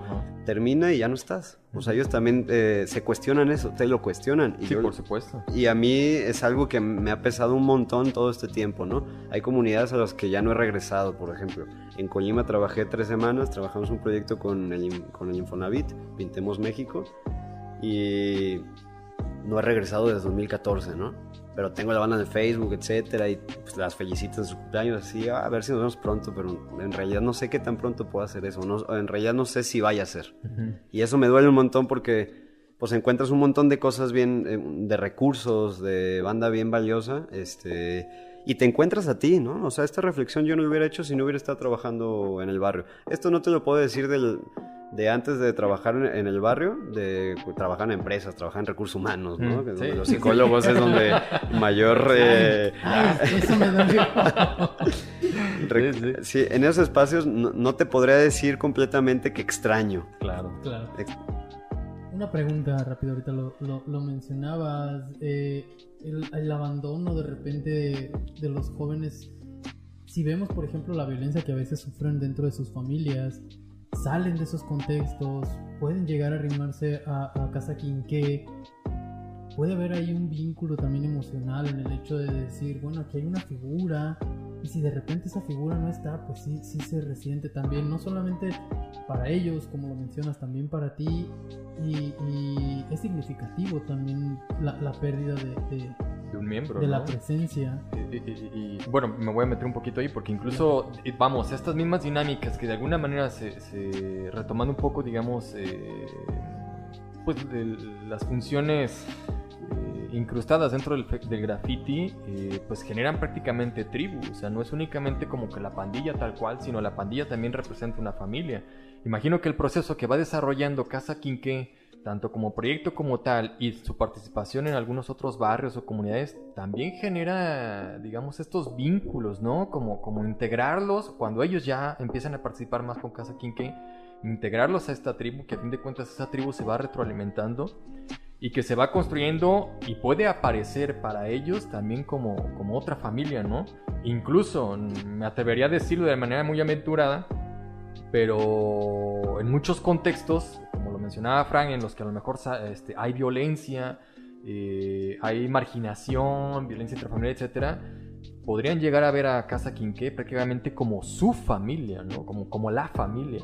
Sí, y pues con, la banda que conocen, no, no, no me remitiría a nosotros eh, cinco, bueno, no, los siete, pensándolo como todos quienes empezamos el proyecto, los siete eh, profesionales, entre, entrecomillado, por decir que empezaron este proyecto, sino me remitiría más bien a lo que ellos encuentran en la banda que conocen en Casa Quinqué, a los que también pintan, este, a los que también tatúan, ¿no? A la banda que hace eh, o, que es eh, que se encuentran las mismas expresiones que, ellos, ¿no? Incluso en las que no, pues también se van desarrollando en esas, ¿no? Exactamente. Empieza como este inquietud, oye, a mí me latería, me late tu jallo, me late conocer un poco más de eso, hay chanza, y Casa Quinqué ha servido también para eso, ¿no? Digo, para que intercambien eh, saberes, ¿no?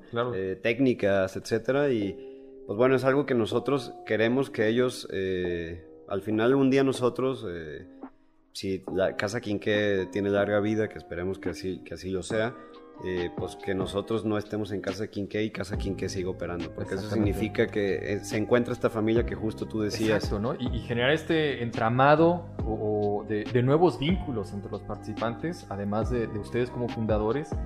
Eh, y, a lo mejor suena mal, ¿no? Pero que llegue un punto en el que a lo mejor ustedes ya no tengan que ser necesarios para que esos vínculos se, se, se sostengan, ¿no?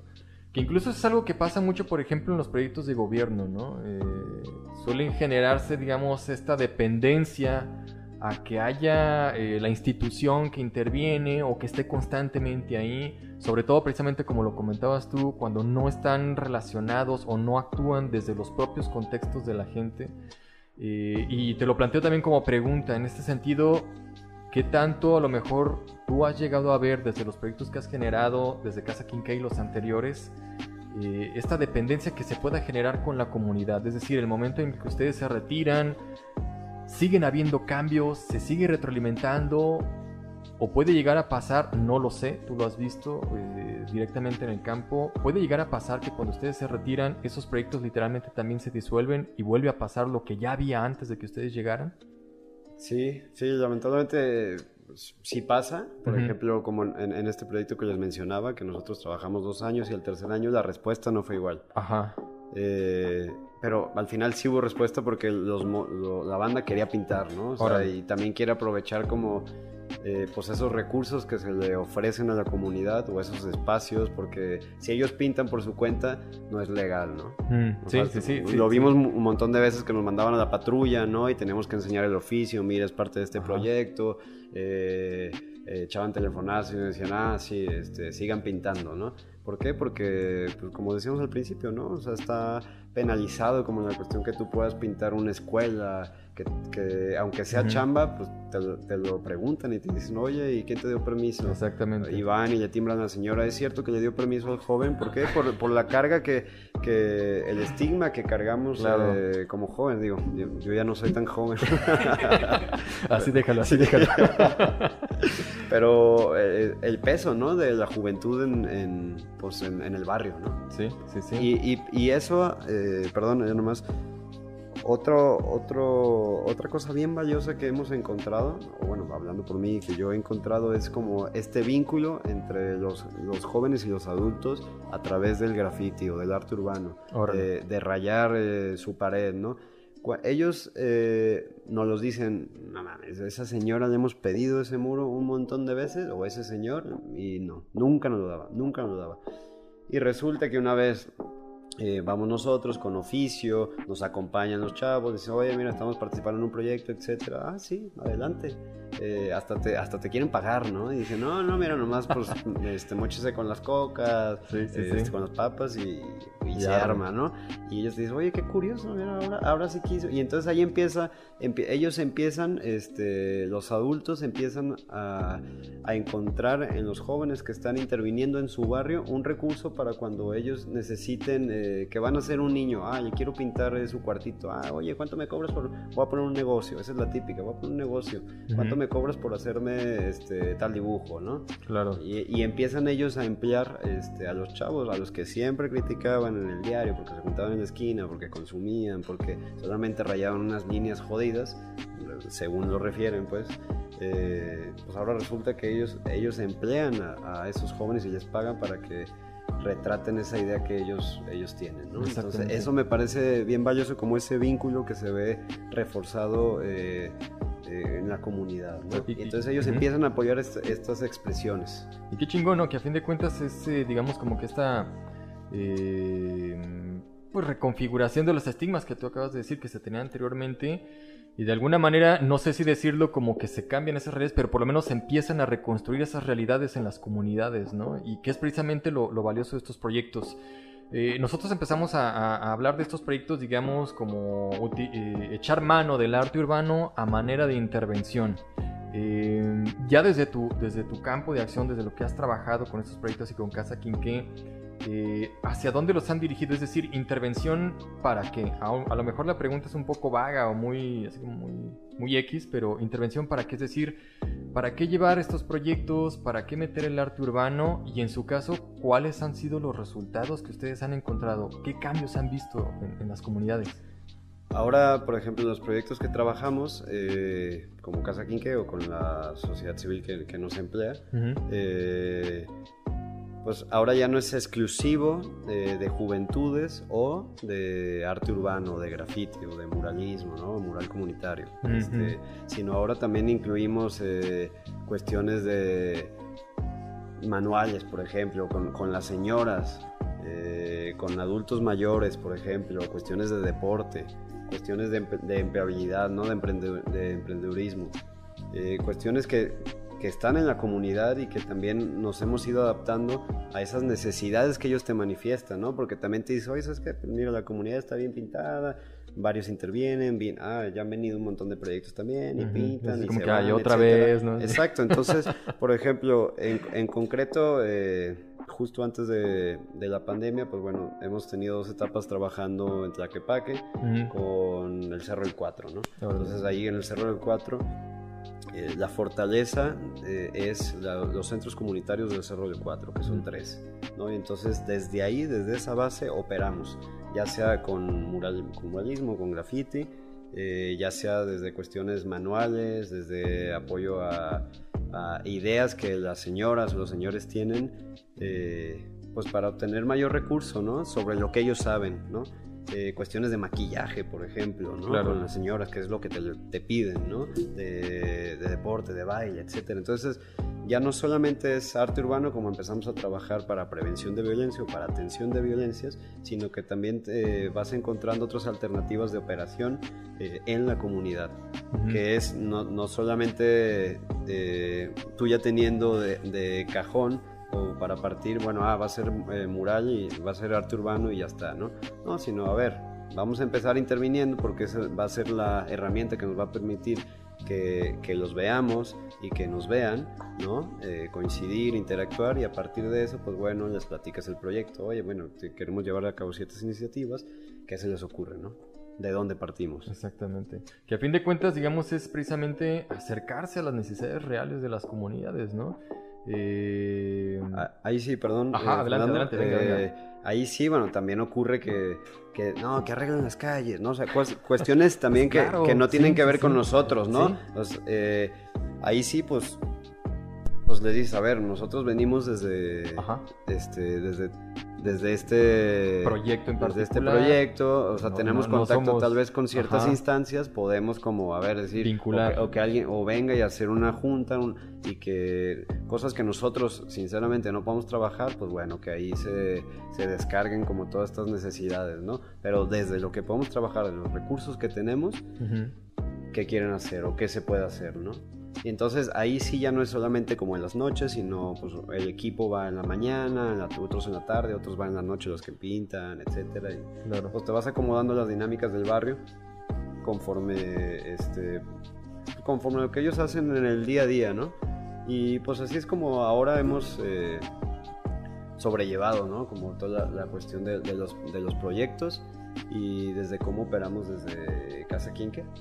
¿Y qué tal este, pues ahora sí que el alcance de los objetivos? ¿Es complicado realmente lograr, eh, digamos, a lo mejor lo que ustedes se plantean o incluso los planteamientos ya en coordinación con la misma gente de la comunidad? ¿Se logran lo que se, lo que se vislumbraban en el inicio del proyecto? ¿No se alcanzan? ¿Qué tan complicado es? ¿Y qué han logrado? Es decir, ¿qué, qué cambios has visto tú que dices, órale, qué chido sí se generó, sí se transformó, sí se reconstruyó, sí se dejó la semilla como para que la comunidad ya lo vaya haciendo pues, más paulatinamente, que lo vaya echando a andar y que lo haga crecer. ¿Qué tal esa parte? Eh, por ejemplo, bueno, en la cuestión del, del graffiti, pues lo que buscamos es, tú llegas con, con un promotor o llegas con, con un grafitero, con un artista, eh, que es el que va a realizar los murales, pero de ahí también vas detectando banda que, que ya sabe, que no necesitas enseñarle, que no necesitas darle un taller, cómo, cómo agarrar una lata, ¿no? que pintar, la combinación de colores, Ya- ya, trae la técnica, ¿no? Ajá, y entonces lo que haces es, eh, te agarras de, de ese chavo, esa chava, y, y em- y los empiezas a tomar a, a ellas o a ellos como promotores de su comunidad, porque quién mejor que ellos que van a conocer eh, pues, sus dinámicas, ¿no? Claro. Entonces eh, se vuelve una alternativa de empleo para ellos también.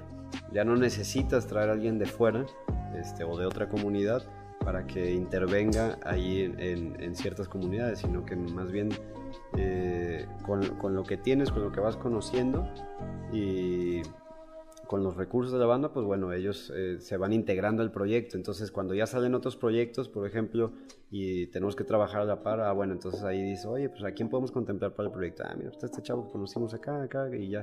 Y ellos se vuelven también este, promotores, ¿no? Genial. De- desde su comunidad a otras comunidades.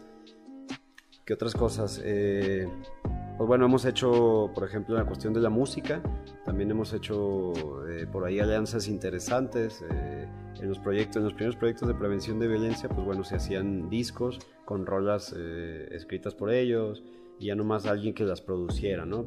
Y lo que también tratamos de generar es que se les enseñe cómo producir para que ellos también, pues muchos van, van a estudios que les quedan muy lejos o que les cobran una lana eh, o que no les cobran una lana, pero no tienen lana para grabar su rola, pero su afán es tener esa rola materializada, compartirla, subirla a las plataformas, que alguien más los escuche. Entonces lo que tratamos es facilitar ese proceso, facilitar que ellos mismos aprendan a cómo grabar sus rolas para que ellos también eh, a corto plazo, mediano, puedan pensar en montar un estudio, ¿no? Eh, no, no lo pondría como una cuestión de tiempo completo, sino más bien, ah, bueno, tengo mi chamba, pero bueno, en mis tiempos libres ahora voy a operar este estudio.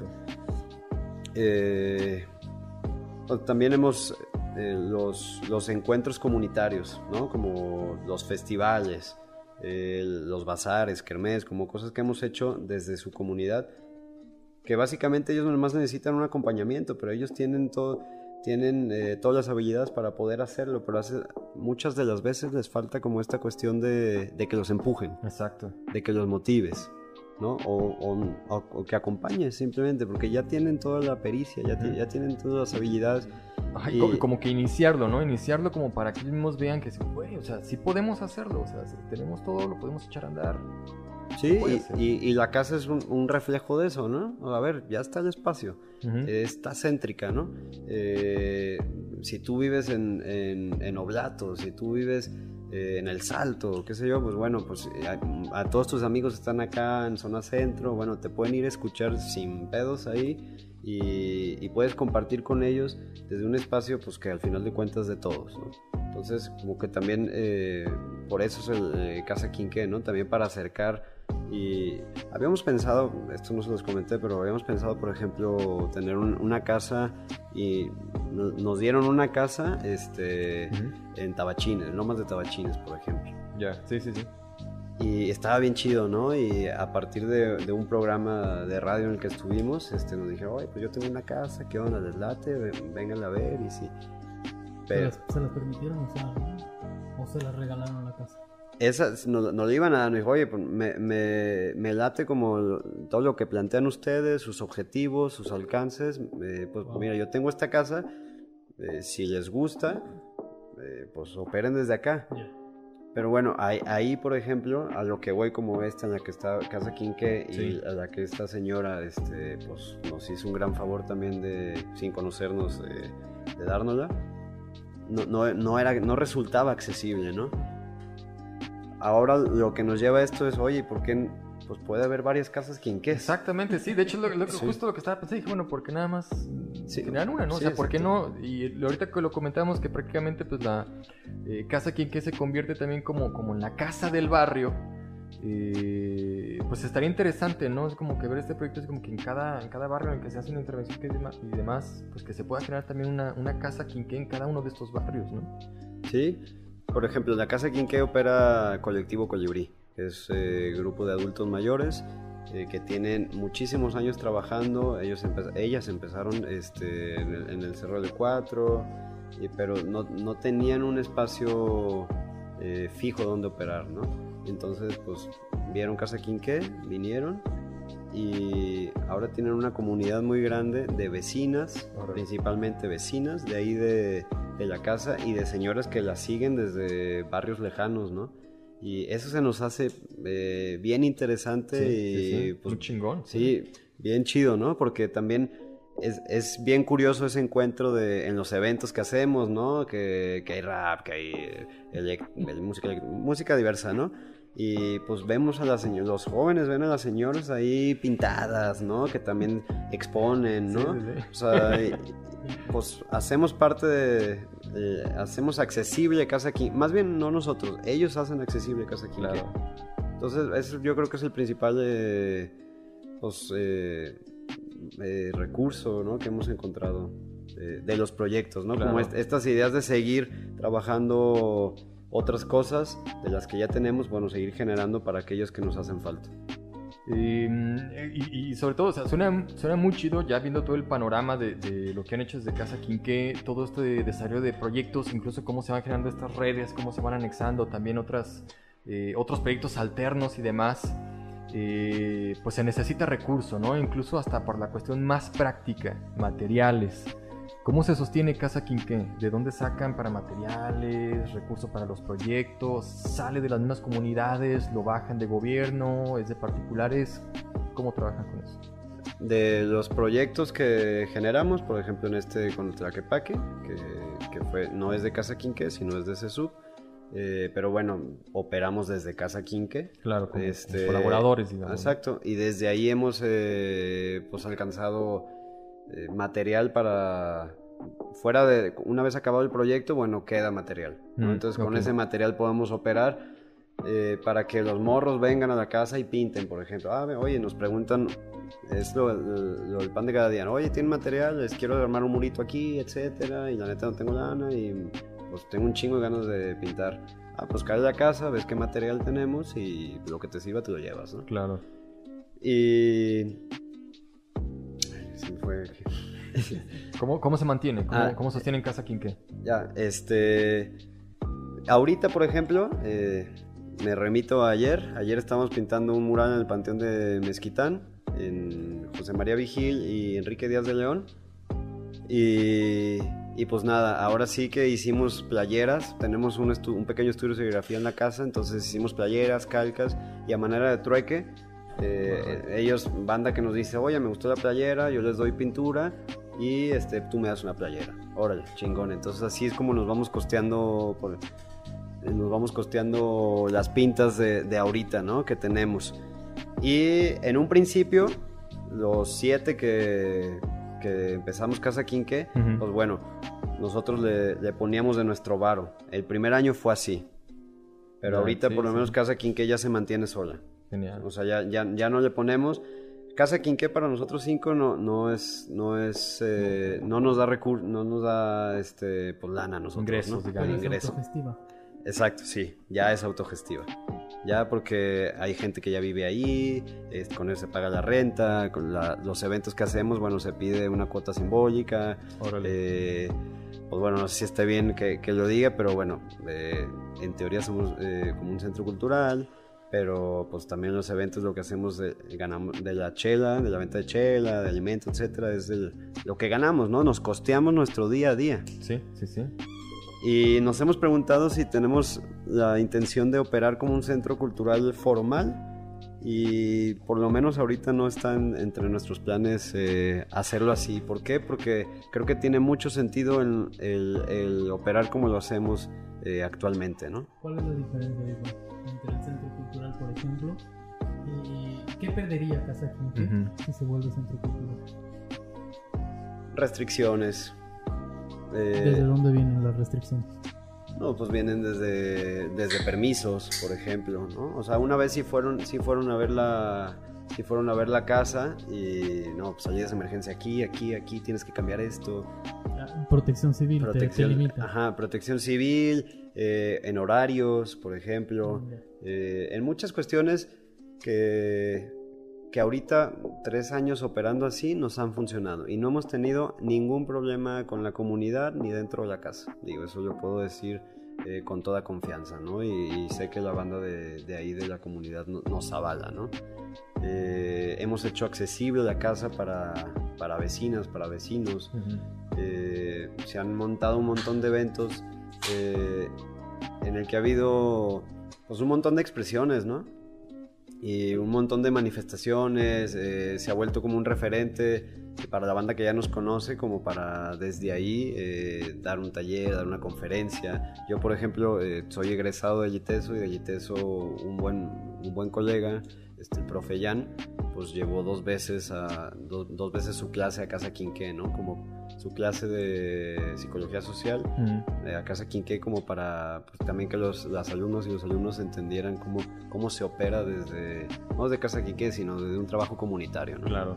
Entonces, pues, nos ha funcionado, eh, a la banda ya ha venido bien la casa, eh, como operamos y pues queremos seguir operando así porque así es como nació el, este, el, el proyecto, ¿no? Y es como la esencia de nosotros mismos, ¿no? Y de, Sí, la, sí, de sí. la misma, del mismo accionar que hemos tenido de- desde el barrio, ¿no? Desde las comunidades.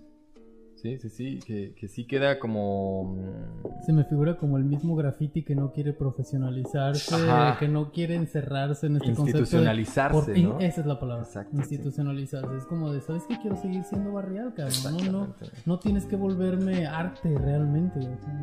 No hay esa necesidad. Estamos destapando aquí unas Coca-Colas y Fantas. Aclárese. Aclárese. No, yo, yo traigo un, un, este, un boing de naranja en lata. Por ejemplo, eh, bueno, si me permiten dar este ejemplo Claro, con, con lo que empezamos eh, la charla, bueno, bueno, con lo que tiene que ver con este programa que ustedes este, pues nos permiten eh, participar y, y escuchar es el, el graffiti. Por ejemplo, ayer estábamos haciendo un mural en, en- en estos cruces que les decía, José María Vigil y Enrique Díaz. Mm. Y bueno, desde que ocurrió lo de, de Giovanni, ¿no? Y las manifestaciones Sí, del 4, sí, sí. 5 y 6 de junio, eh, pues nada, empezamos justo como varios de nosotros del colectivo acudimos a estas este, marchas, ¿no? A estos encuentros. Pues bueno, nos íbamos a casa Quinqué y, y ahí reflexionábamos sobre lo visto, lo ocurrido, ¿no? Lo que nos hemos enterado, etcétera, ¿no? Entonces dijimos, oye, ¿por qué no empezamos eh, a armar pintas? Digo que es como nació Casa Quinqué, el proyecto, etcétera. ¿Por qué no retomamos las pintas en el espacio público eh, con, con un hashtag, ¿no? Sin justicia no hay paz, ¿no? Como retomando esta frase de Zapata de si no hay justicia para el pueblo, que Claro. no haya paz para el gobierno. Eh, entonces dijimos, oye, ¿por qué no empezamos a pintar esto de sin justicia no hay paz? Órale, ¿tenemos material? Sí, ah, chingón, pues mira, podemos empezar una primer pinta con esto. Eh, ¿Qué muros conocen? Y entonces hicimos este recorrido, ¿no? Fuimos, a ver, yo conozco esto, déjame ver si me dan permiso. Eh, bueno, como corolario, eh, en los proyectos que hacemos, en las comunidades, buscamos eh, pintar un muro final con todas las comunidades, o sea, con todos los que participaron desde sus comunidades. O sea, por ejemplo, juntar Lomas del Paraíso, Oblatos, El Salate y Miravalle en un espacio céntrico en Guadalajara. ¿Para qué? Para que más banda pueda ver esto que ellos trabajaron, ¿no? Que ellos hicieron. Es Entonces, decir, un solo mural. un solo mural eh, colaborativo. O sea, Genial. toda la banda de los barrios que estuvo per- este, permanentemente pintando, participando de su comunidad, que pinten, pero ahora este, con otra banda de otros barrios, de otras comunidades. ¿No ha habido broncas?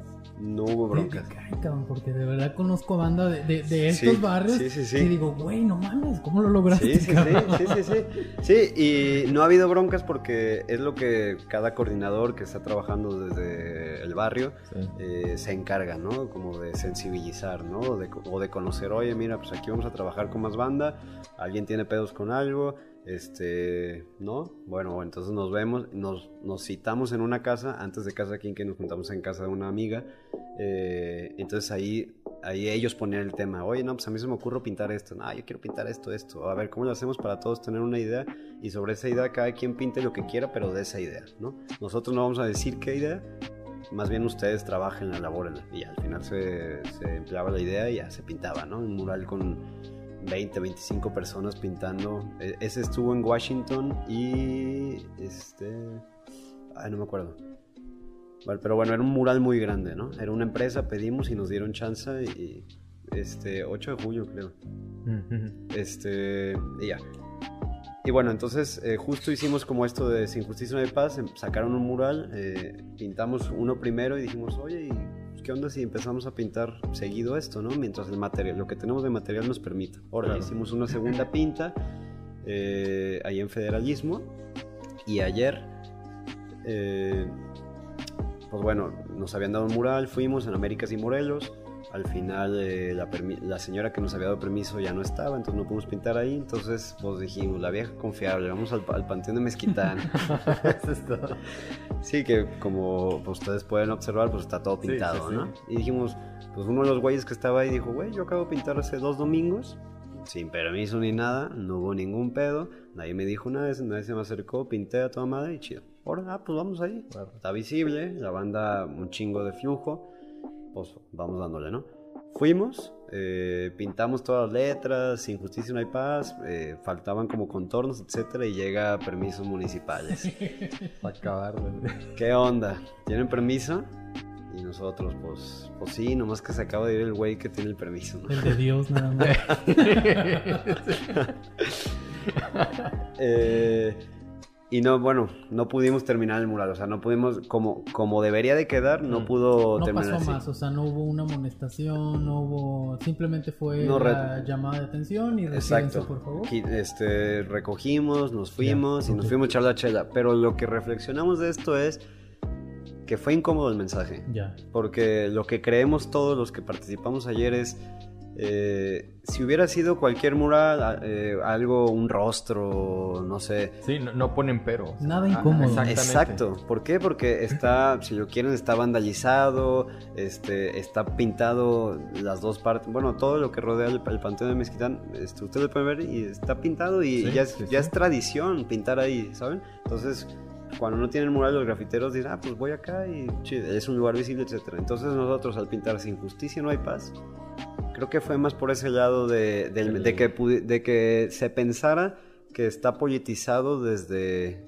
o que se le relacionara a, la- a- a las personas de ahí del panteón o a permiso municipal, etcétera, que dieron el permiso de, de pintar eso. Entonces nos dijeron, oye, miren, con un permiso de cultura no hay bronca. O sea, vayan, tráiganme el permiso de cultura y eh, sin broncas pueden pintar. Politizado, como si el graffiti de letra o el graffiti normal no fuera político.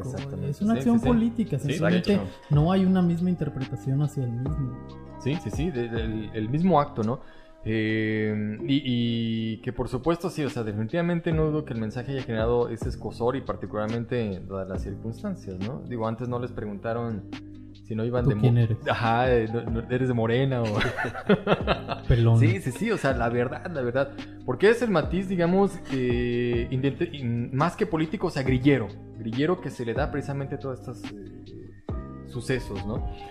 Pero, pero tal cual como, como dices tú, Frank, o sea, el, el graffiti es completamente político. El- desde el momento en el que el graffiti toma, desde mi punto de vista, incluso el mural, desde el momento en el que toma una postura social, eh, sea crítica, sea a favor de cierto fenómeno, sea a favor de ciertas circunstancias o de cierta realidad, ya hay también una postura política, ya hay también una, una, una apuesta, una perspectiva que ofrecer y, y precisamente plasmar, ¿no? Y de manera pública, precisamente, en, en- un espacio público A como fin tal, de ¿no? cuentas, el graffiti es una acción social. Y al Exactamente. hacerse en el espacio público es, una, es un acto social. tal cual. Definitivamente, tal cual, tal cual. Hay una, incluso lo, lo mencionaban aquí, ¿Dónde? Ay, disculparán. Los frutsis. ¿no? No, este, hay un... Te digo, si son los frutsis. No, este, incluso en, un- en uno de los artículos que yo checaba, déjenme darles el dato, si no de cualquier manera, pues ya saben, se los vamos a estar rolando eh, eh, en, En los en la descripción precisamente de, de los videos.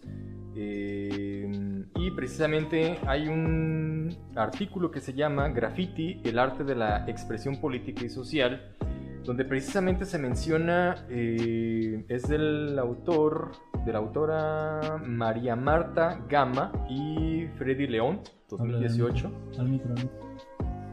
Perdón. Y precisamente en este artículo se menciona que en muchas ocasiones cuando hay políticas públicas en las que se abren los espacios para que se desarrolle arte urbano, graffiti y demás, eh, tiene precisamente estas limitantes. Es decir, no hay problema si me pones un mural, un rostro, eh, algo digamos relativamente o estéticamente aceptable para la ciudad y sobre todo para los estándares estéticos que se tienen pensados para la ciudad o para Guadalajara de hoy. Las cabezotas. Eh, Puro así decirlo. Entre otras, etcétera, ¿no? O sea, eh, mientras vaya regulado, aun cuando no sea de manera institucional como tal, pero que por lo menos desde, ese- desde esa perspectiva vaya regulado, no hay ningún problema, ¿no? Pero cuando ya toma el matiz político, que es esencial, lo acabamos de comentar, que es esencial del graffiti, eh, siempre se le tiende a- a de manera inicial estigmatizar y por la otra parte a rechazar completamente y a bloquear, ¿no? Es decir, si no hay una llamada de atención, hay una amonestación, hay una multa, eh, un castigo o en su caso, como sucedió en, en, Colombia, como lo comentábamos en la introducción, incluso hasta una situación de asesinato, ¿no? En la que precisamente un joven simplemente por rayar, por estar pintando un muro, eh, o sea, ya ni siquiera de frente, un tiro por la espalda, eh, pues son situaciones bastante, bastante... Y no es el único, o sea, es una acción, solamente porque no se visibiliza, pero realmente es una acción cotidiana en Latinoamérica, en Brasil es muy común eh, creo que aquí en México, en Puebla, también hubo un caso similar. Sí, Inclusive me llegué a encontrar videos en YouTube de repente, no sé, gente insensible que, ah, yo vi un vato grafiteando y le tiré dos balas. Güey, ¿qué pedo? Ajá, sí, sí, sí, sí. Nadie, nadie, nadie merece la muerte así, Es más, la muerte, vamos a decir. Sí, sí, sí. y, independientemente de a lo mejor del aspecto del, vandalismo que se le puede echar encima. ¿no? Sí, sí, sí, o sea, es, es, definitivamente prejuicio. Pero también hay otro discurso ahí que tú lo comentabas, Bisbal, o sea, eh, generó escosor. Hasta cierto punto también la libertad de expresión se ve suprimida en ese sentido. El hecho de plasmar, y lo comentábamos también en capítulos anteriores, de atreverse a plasmar una imagen que haga eco de la realidad social, política, económica, etcétera, tal cual, de una ciudad, siempre genera ese escosor, ¿no? Eh, pero por ejemplo en este artículo mencionaban también la otra parte. Hay estas políticas públicas que abren los espacios y demás, a lo mejor con estas regulaciones implícitas o a veces ya de manera muy muy institucionalizadas, explícitas, en las que incluso los mismos artistas urbanos o grafiteros no desean participar y precisamente por lo que acabamos de mencionar.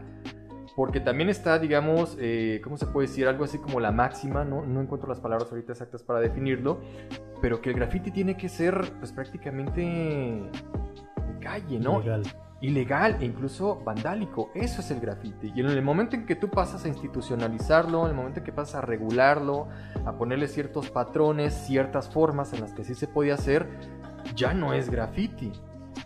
¿Qué hay con eso? En, tus proyectos visual, desde Casa Quinkeo, desde los que hiciste en, en, algunas otras participaciones, ¿llegaste a ver a lo mejor también esta parte de la resistencia desde los mismos grafiteros o desde los mismos artistas urbanos?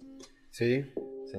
Sí, eh, por ejemplo, o sea, banda que decía, si no pinto de mi barrio, pues no, voy a pintar. O sea, y en buena onda y todo, y estaban ahí, veían y también a veces colaboraban, ¿no? Pero estaban, ¿sabes? Pero era bien interesante tener ese contacto con, con la banda que respeta la, la esencia de, del graffiti, ¿no? Que, que, si no es... Eh, vandálico, ¿no? Que si no son este, las bombas, que si no son el tag, etcétera, pues para ellos no es el graffiti, lo otro ya podemos pasarlo a, a es un mural, ¿no? Pero el graffiti como tal vez lo hemos vendido en los proyectos, o como empezó, porque después se cambió a arte urbano, ¿no? Pero, sí, sí, sí. Pero, o sea, graffiti, ah, es un proyecto de graffiti, sí, en verdad es un proyecto de graffiti, o sea, y, necesitas permiso para eso, o sea, necesitas ser anunciado que van a hacer esto, porque pues no, simplemente lo haces y ya está. Claro. O sea, lo, platicas entre los colegas, eh, lo haces, tomas foto y ocurre y ya, no pasa nada. No necesitas tres meses de, de proyecto. De, participar, ajá, de participar, de ir a pedir pintura, de llevarla, de, en, los proyectos, bueno, acá lo que solemos hacer es, a ver, ahora qué quieren pintar, qué, qué temas se les ocurre, ¿no? Este, qué quieren ver en este muro, ¿no? Acá ya pintamos esto, a ver, entonces ahora como para darle esa, esa diversidad, bueno, pues acá que pintemos, ¿no? Eh, sí bien, viene de ellos completamente y nosotros en cierta manera modulamos, ¿no? Oye, pero igual esto no está tan chido, ¿no? O sea, esto no me refiero en, en cuanto Sí, me refiero a contenido, pero en cuanto a alguna idea que no pudiera participar de un proyecto de prevención de, violencias, por ejemplo. Entonces, más bien ahí matizábamos, pero no de que, ah, no, tu idea no me late, más bien, ¿por qué no lo cambiamos por esto? Y es precisamente donde yo veía bien delicado tu trabajo y especial, eh, sobre todo ser mediador en el hecho de que la juventud puede, un adolescente puede llegar y decir, ¿sabes qué? Yo quiero poner sangre yo quiero poner literal violencia, porque pues sí, es, puede ser algo de lo que viven a diario, eh, pero también ser este mediador de, ok, transforma esa pulsión, o sea, transforma esa necesidad, esa urgencia. Si bien el graffiti en esencia es transgresión, en esencia es un atentado directo hacia el establishment, hacia el estado de, de las cosas, eh, mediarlo en el decir, dejemos de lado o ponle pausa un poquito a lo destructivo y transfórmalo. Bueno, a mí sí me hace una gran labor, de, de, de tanto de tu parte como de, de Casa Quinqué, encauzar esa pulsión de los jóvenes. Sí, y por ejemplo ocurre como en estas cuestiones que pues, lamentablemente cotidianas de violencia, eh, pues en el barrio, ¿no? Que de repente veas un güey que estaba pintando y el día siguiente ya no está, ¿no? Entonces, oye, que ahora queremos hacer un mural en, en recuerdo de este güey. O sea, poner su, Cabrón. ponos- pon- poner su rostro, ¿no? Poner algo que sabían que le gustaba, ¿no? Que le apasionaba y ponerlo leyenda, ¿no? Este, tu barrio te respalda, tu barrio te acompaña en nuestra memoria siempre, ¿no? Entonces, eso sí, sí, cuando estamos ahí interviniendo en el barrio, sí nos dice, oye, güey, pues mira, aquí vivía un camarada, etcétera, queremos poner esto, no mames, o sea, ¿y, Ah, qué, dices? Sí, no? Sí, dices, sí. No. Sí. No, pues ahí simplemente, ah, pues qué chingón, sí, hay que darle, ¿no? O sea, pues, sí, sí, y son los murales que, que más se respetan.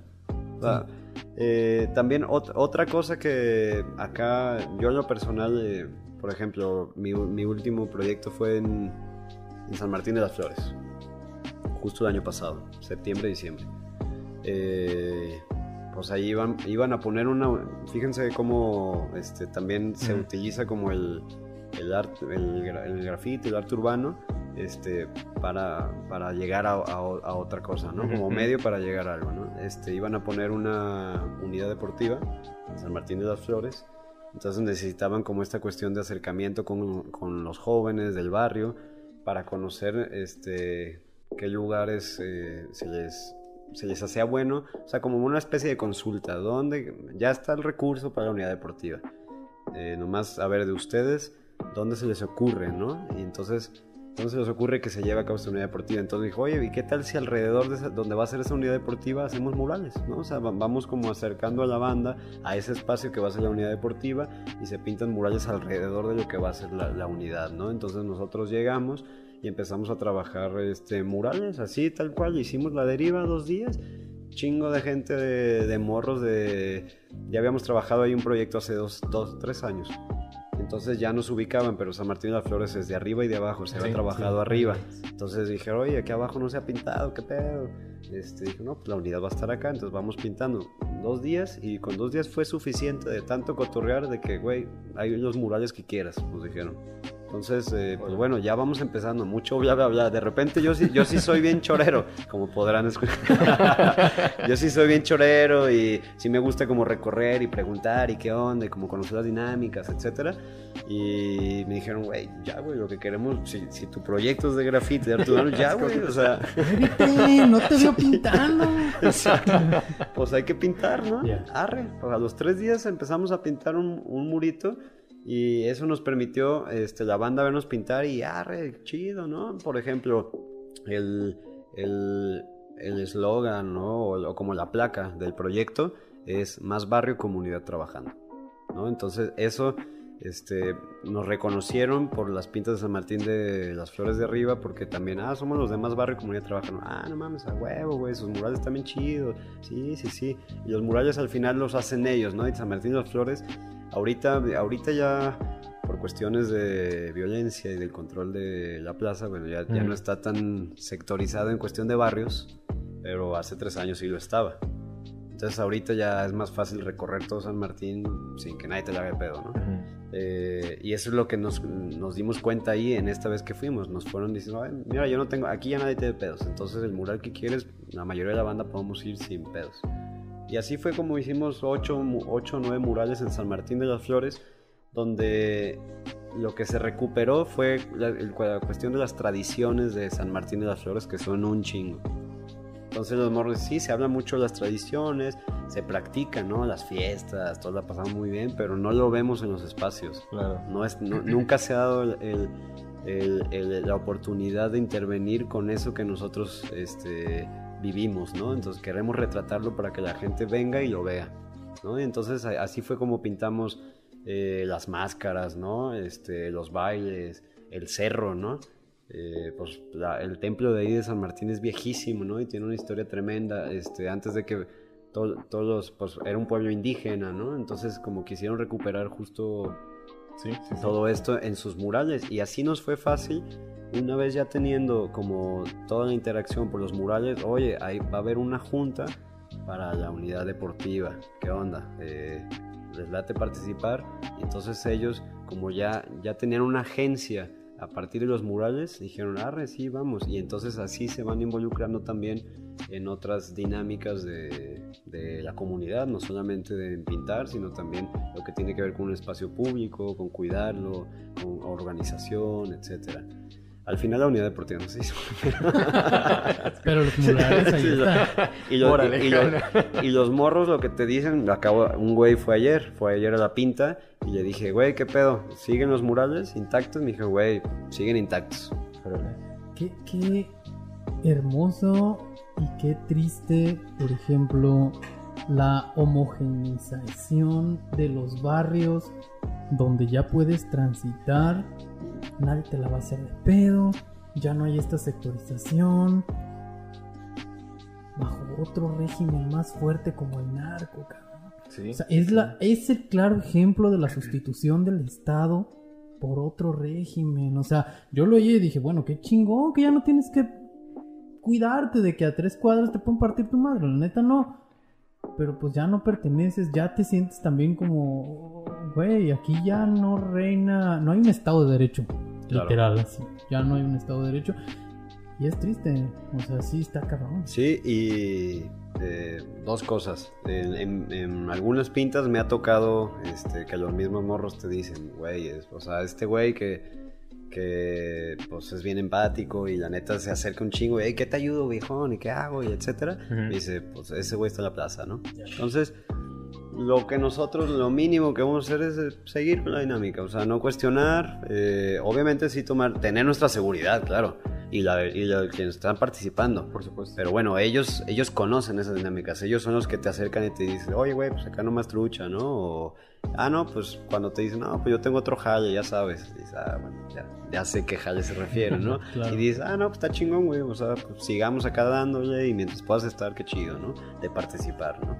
Al final de cuentas, eh, pues no es algo que vamos a negar. No es algo que se va a esconder y algo que vamos a, hacer, a- también a seccionar, ¿no? Es que vamos a decir, ah, no, tú, no, entonces, güey, yo quiero pura banda que no esté en, en esos pasos. No, y, es- Pues no. está cabrón. ¿Cómo, ¿Cómo encuentran, por ejemplo, tanto te lo pregunto a ti directamente o a tus compañeros de casa, King, que si damos un paso atrás en perspectiva y vemos de que, bueno, su labor o la labor que venimos haciendo de alguna manera es mediante contención en base a focos de violencia, en base a, a drogadicción, a, bueno, ahorita los desaparecidos, estamos accionando ante ya síntomas muy fuertes.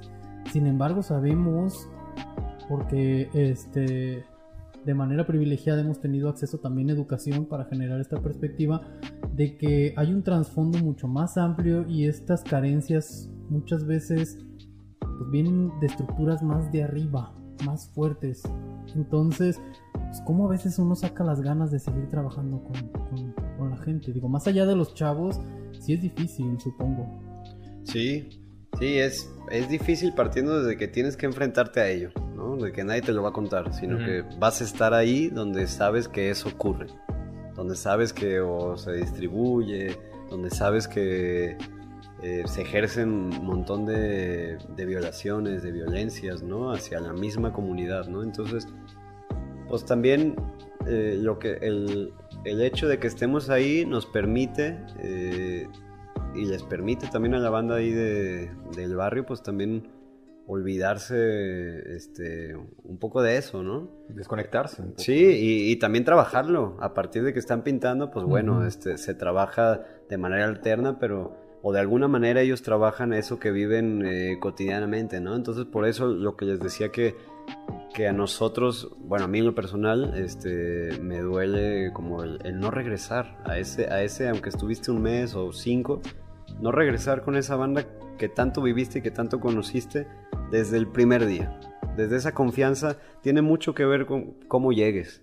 Por eso nos, nos- nos gusta llegar a, conocer bien eh, los espacios eh, físicos, de interactuar, de estar, porque eso te va a permitir una confianza que no vas a encontrar de otra manera eh, de, no, de, no, ser así, ¿no? Entonces, pues yo sí he, llegado un montón de veces a casa y sí me he preguntado de... Sobre mis jefes me dicen, güey, no, o sea, llegaste a las 3 de la mañana. Hay, hay, hay veces que hemos hecho muros a las 12, porque la banda chamé me dijo, güey, nomás puede de 12 a 3, o hay que proyectar, ¿no? Entonces me dice, oye, pero qué pedo, o sea, te vas a quedar hasta las 3 de la mañana ahí. Digo, pues, pues, sí, o sea, confío, confío en la gente, o sea, en la gente que lo propuso, en la gente que está, en la gente que lo va a hacer y participar, confío en ellos. Entonces, si no estoy, seguro que va a tener un efecto negativo. Claro. O si no estamos, va a tener un efecto negativo. Si nosotros llegamos con esta propuesta, ¿por qué no respetarla? ¿Por qué no respetar conforme lo que ellos eh, que conocen mejor que nadie lo que están viviendo y si te dicen, güey, eh, aquí vamos a estar y no va a pasar nada, confiemos en eso, ¿no? Pues simplemente estando, yo creo. Simplemente estando y confiando. Eh, y así vas a tener seguridad y pues la gente que va, que va a estar a tu alrededor pues te va a respaldar invariablemente la violencia va a estar ahí sin la intervención o no. Estemos, exacto, estemos o no estemos, como también decías hace rato de las del consumo, ¿no? O sea, está con ellos, está con nosotros, está en todos lados y pues bueno, por ejemplo, eh, ahí decimos, bueno, mientras eh, la, famosa mona, ¿no? Que se da mucho ahorita en los barrios es el cristal, por ejemplo. Ya no es la mona, ya es el cristal. Entonces, pues mientras están con la mona o con el cristal, digo, güey, mientras cuatro horas que dure la intervención, mientras esas cuatro horas dejes la mona a un lado, dejes el cristal a un lado este, y te dediques a pintar, pues eso ya es un gran avance. Y lo que podamos dar seguimiento, acompañamiento en el tiempo que estemos por ahí, pues bueno, vamos a ir trabajando, ¿no? Pero por lo menos mientras estemos pintando, si alguien no consume, este, no se droga, que ya tenga un problema grave, claro ¿no? Porque hay otros de cuestión recreativa, ¿no? Eso no tenemos bronca, pero así que le imposibilite muchas cosas el hecho de hacerlo, sí le pedimos que mientras estemos pintando no lo haga, ¿no? Hay gente que decide si hacerlo, hay gente que se separa y desde la otra banqueta nos ve mientras consume, ¿no? Pero bueno, son acuerdos que puedes llegar solamente con ellos este, En el, y en el diálogo, exacto, ¿no? Si el proyecto me dice, el proyecto es de prevención, bla, bla, bla, no tiene que ocurrir esto, bueno, primero tú tienes que hablarlo con ellos y después remitirte a eso, ¿no? O también, pues decir, no, no pasó porque, y esto me favoreció y permitió que esto ocurriera, ¿no? Claro. Ya conforme a resultado, Bisbal, este, existe una colaboración, por ejemplo, del colectivo Quinque con otro tipo de organizaciones políticas. Eh, pregunto como en referencia en hecho de que ustedes están en contacto directamente con, con los grupos vulnerables, tienen un acercamiento, tienen un diagnóstico, son palpables los resultados que, que van generando pero si no hay una reestructuración política creo que eh, las actividades o estas acciones se van a seguir dando, pues. Entonces, más allá de, cuestionarte a ti si, si tienes resultados, es como los resultados que tú has visto pueden generarse en nuevas políticas públicas para erradicar este tipo de violencia estructural desde modelos más arriba, o por ejemplo, no sé, eh, ahorita con lo de la drogadicción, la legalización de la marihuana, por ejemplo, la despenalización de, cierta actividad gráfica, graffiti, no sé. ¿Hay algún acercamiento? ¿Se han acercado contigo o tú has visto la necesidad de acercarte a algún movimiento político o algún movimiento similar? No, en cuestión, en cuestión política no. Lo que hemos tenido es eh, acercamiento a raíz de Casa Quinqué con otros centros culturales, que sí son centros culturales, mm. eh, con otras asociaciones civiles, por ejemplo, a raíz de lo de Sin Justicia no hay paz, ¿no? Hemos estado hablando un montón con eh, hasta no encontrarles, ¿no? Este, de hecho, esta pinta lo que nos faltó es, esta pinta iba a ser la primera con el hashtag de hasta no encontrarles, sin justicia no hay paz. No, no pudimos poner en estos días, espero que ocurra, pero bueno, no, nos, nos, ha, nos hemos adentrado en, la cuestión de las asociaciones civiles que trabajan de manera autónoma, que tienen sus, sus propios objetivos, que tienen eh, sus alcances. Eh, pues bueno, tipificados, ¿no? Que sabemos bien con la población con la que trabajan y de la manera que la trabajan. ¿No? mucha, muchas asociaciones se ha acercado a Casa Quinqué, igual Casa Quinqué se ha acercado, este, ha sido recíproco, y ahí te das cuenta de cómo trabajan algunas y con las cuales sí empatan, ¿no? Desde esta cuestión, por ejemplo, desde espacios, ¿no? De, diálogo, eh, con cuerpos parlantes hemos eh, trabajado un montón, bueno, Héctor, pues de, fue mi profe en, en, en el ITESO, eh, está muy cerca de Casa Quinque también, entonces hemos hecho allí un par, no digo muchos, pero sí hemos estado como en comunicación y pues hemos trabajado temas en común, ¿no? Porque son, son eh, espacios que, que buscan como esta cuestión de la visibilización y, de la acción colectiva, ¿no? Sobre, sobre alguna cuestión eh, política, bueno, como dice hace rato, ¿no? Pues toda, toda acción es política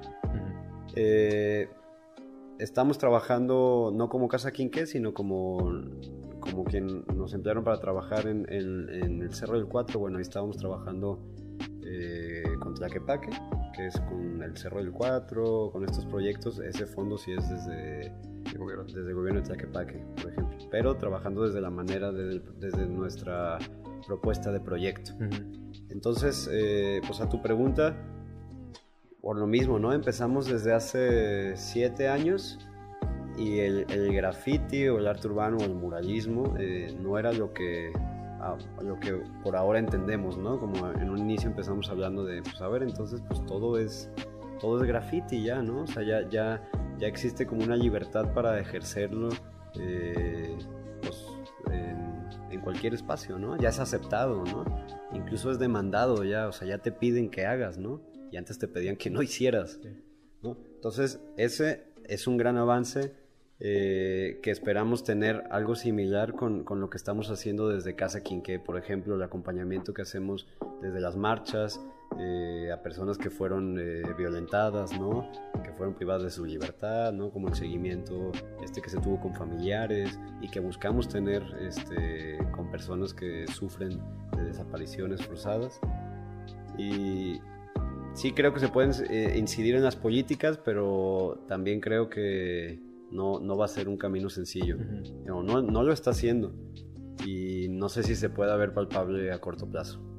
Es decir, o sea, eh, es muy complicado determinar si hace o no eco, por ejemplo, ¿no? Con, con legislaciones, eh, a lo mejor no de manera eh, directa o intencionada de su parte como, como organización civil, como Casa Quinqué, iría a lo mejor a platicar este, con algún legislador como para meter una iniciativa de política pública, pero supongo que sí ha de ser muy muy complicado ver que a través de estos proyectos, que seguramente pues Casa Quinqué no es el único, ¿no? incluso tú lo has comentado, se trabajan también ya a manera de red con otras organizaciones civiles, con otras instituciones, otros centros culturales, y que aún habiendo todos estos eh, proyectos, trabajos independientes, aún así es muy complicado que por lo menos este sector de más arriba, de gobierno, de política institucional, voltee a ver abajo qué es lo que se está haciendo, ponga atención y diga, oye, o sea, vamos haciendo algo, ¿no? O sea, ellos están haciendo su parte de manera independiente, la misma gente de los barrios está haciendo su parte, pero, pero creo que sí es complicado, ¿no? Ver que, haga eco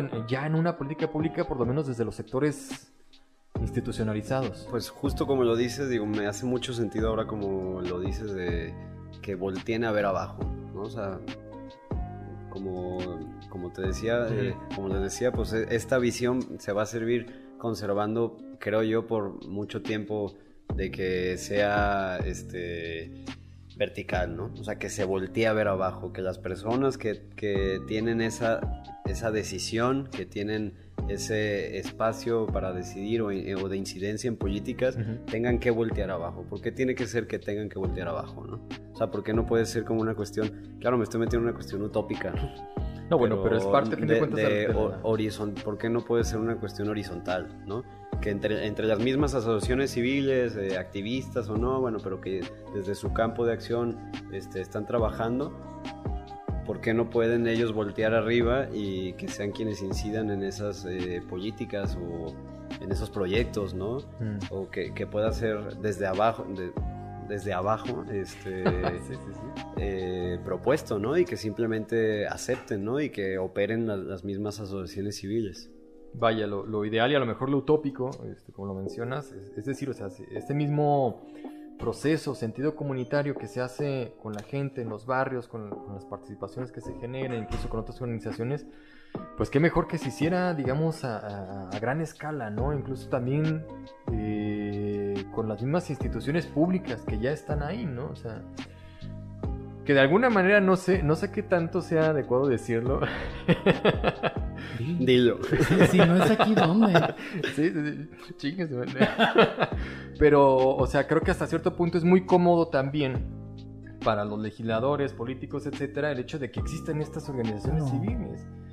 Pues es la- toda la chamba sucia. Exactamente, o es toda la sea, chamba pues- que, que te ensucia literal. Sí, sí, sí, o porque sea, es trabajo duro, cara. Claro, claro, o sea, eh, es decir, creo que a lo que más se llega de manera institucional gubernamental es lanzar una convocatoria, un concurso, eh, o incluso hasta como una especie de licitación de recursos para que asociaciones civiles hagan proyectos, pero a fin de cuentas, o sea, toda la chamba se la dejan a, a- a- a quienes se dedican a construir realmente estos proyectos de manera independiente, ¿no? Y, y- y el gobierno que, pues, prácticamente es como, ah, pues ya se está haciendo, nosotros ya no tenemos necesidad. Aquí están los resultados. Ajá, exactamente. Y, por ejemplo, en tu caso, no sé, está Casa Quinqué, otros proyectos alternativos que a lo mejor si logran bajar el recurso, porque a fin de cuentas se necesitan recursos para echar a andar estos proyectos, pero quienes se alzan el cuello y dicen, nosotros logramos, nosotros hicimos, nosotros transformamos, nosotros regeneramos, eh, pues tienden a ser precisamente estas instituciones, por no decirlo incluso hasta partidos, ¿no? O sea, ya, ya de manera muy específica. eh, Di nombres, di nombres. Sin miedo, aquí no tenemos miedo. Pues así, tal cual, Alfaro. no, bueno, pero, pero como últimamente se ha hecho, o sea, siempre se ha hecho así, ¿no? Independientemente del partido político y demás, siempre que se saca una perspectiva de administración pública que vaya en relación a atender la ciudad y, las necesidades urbanas, incluso de comunidades marginadas, eh, ya casi que es como de base echar mano del arte urbano, echar mano del graffiti. Eh, y no es por demeritar, ¿no? Sino porque precisamente se tiende a ver así como que, ah, pues... Y no dudo que incluso estas instituciones lo vean bajo ese patrón. El graffiti está de moda, el arte urbano está de moda. Dales arte urbano. La gente quiere arte urbano, dales arte urbano. O sea, pero a fin de cuentas esa perspectiva pues realmente no soluciona nada, ¿no? Pues es lo que está pasando, todos los puentes de todos los municipios y, y ahora con el tren ligero, etcétera, pues vamos a estar abarrotados de, Sí, de sí, justo de esto, ¿no? Y que yo me pregunto si en algún momento esta cuestión del arte urbano, del graffiti, este, va, a cansar, ¿no? O sea, nos va a cansar. No sé, me lo pregunto, o sea, yo que tengo tiempo trabajándolo, Ujú. pues no es nada, ¿no? Y hay grafiteros, eh, pues de- desde los 90, no sé, un montón de años y que están todavía eh, actualmente trabajando, algunos colaboran en proyectos, etcétera. Justo también se cuestionan esto, ¿no? Este, el- Se, puede dar, por ejemplo, un segundo boom de, de este arte urbano de graffiti. por- El primero fue el graffiti hip hop de, Sí. de- de Nueva York, donde se conjuntó graffiti, música, baile y el contexto marginado de los afrodescendientes y latinoamericanos, por ejemplo de Puerto Rico. Hubo un boom por ahí de los años 70, de los 80, llega el mercado, lo institucionaliza, lo explota, sale el príncipe del rap. Sí, es sí, la sí. epítome, güey, de- de- del graffiti hip hop. El rap, esto co- contiene todo. Y sí cansa, y se transforma. Simplemente ahorita eh, siento que sí hay un segundo boom de, Sí, arte sí, sí, sí, urbano, precisamente contextualizado con música, contextualizado Claro. con baile, y sí va a llegar un punto en el que va a descender. que no te gusta el reggaetón, ¿o qué? No, no, no, yo no dije nada, pero... No, ah, quería mencionar ahorita también algo. Eh, hablábamos, por ejemplo, David eh, Bisbal. David. Güey, pues eh. el segundo boom de David. Ay, discúlpame. Nah, todo, bien, todo bien. Eh, hablábamos, por ejemplo, de arriba a abajo, que de repente las estructuras o las órdenes vienen de arriba y la conformación de la realidad se da desde arriba en base a los resultados. Y por qué de repente no se escucha el abajo y que la utopía de repente sería una sociedad horizontal. Pues ya se ha intentado y no ha funcionado la sociedad horizontal. Entonces, más que a veces voy a sonar muy radical, a veces el hecho es como de, oye, escucha los de abajo, se va a transformar en un, te van a comer los de abajo. Va a llegar un punto en el que van a ser tantos y van a estar tan hartos que la estructura va a colapsar y ya no va a haber dónde los de arriba vayan a moverse. Entonces ahí va a haber un vuelco, vuelco demasiado grande, deseable, no deseable, necesario, no necesario, pero se va a dar. Sí, sí, sí. Y fíjate, a lo mejor eh, suena, suena muy drástico, muy, muy, este, pues sí, sí, sí, eh, utópico, incluso también utópico. Pero de alguna manera este tipo de proyectos, sea a través del arte urbano o incluso desde otras eh, herramientas que se echen a andar o desde otras perspectivas, el hecho de que existan proyectos participativos donde la gente genere por sí misma y para sí mismos eh, procesos de, formación de comunidad, mucho tiene que ver con eso. O sea, creo que llega un punto en que la gente empieza a darse cuenta de que no necesita depender de una estructura eh, o de una institución pública como tal, o de instituciones públicas, como para ellos poder gestionar sus propios recursos como comunidad e incluso generarlos, ¿no? Es decir, en los proyectos que tú has participado, este, Bisbal, no únicamente ha sido arte urbano, y tú lo comentaste, ¿no? Incluso ha habido proyectos en los que además del arte urbano, que fue como que con lo que se entró a la comunidad, se generaron procesos también en los que eh, se integraron incluso oficios, ¿no?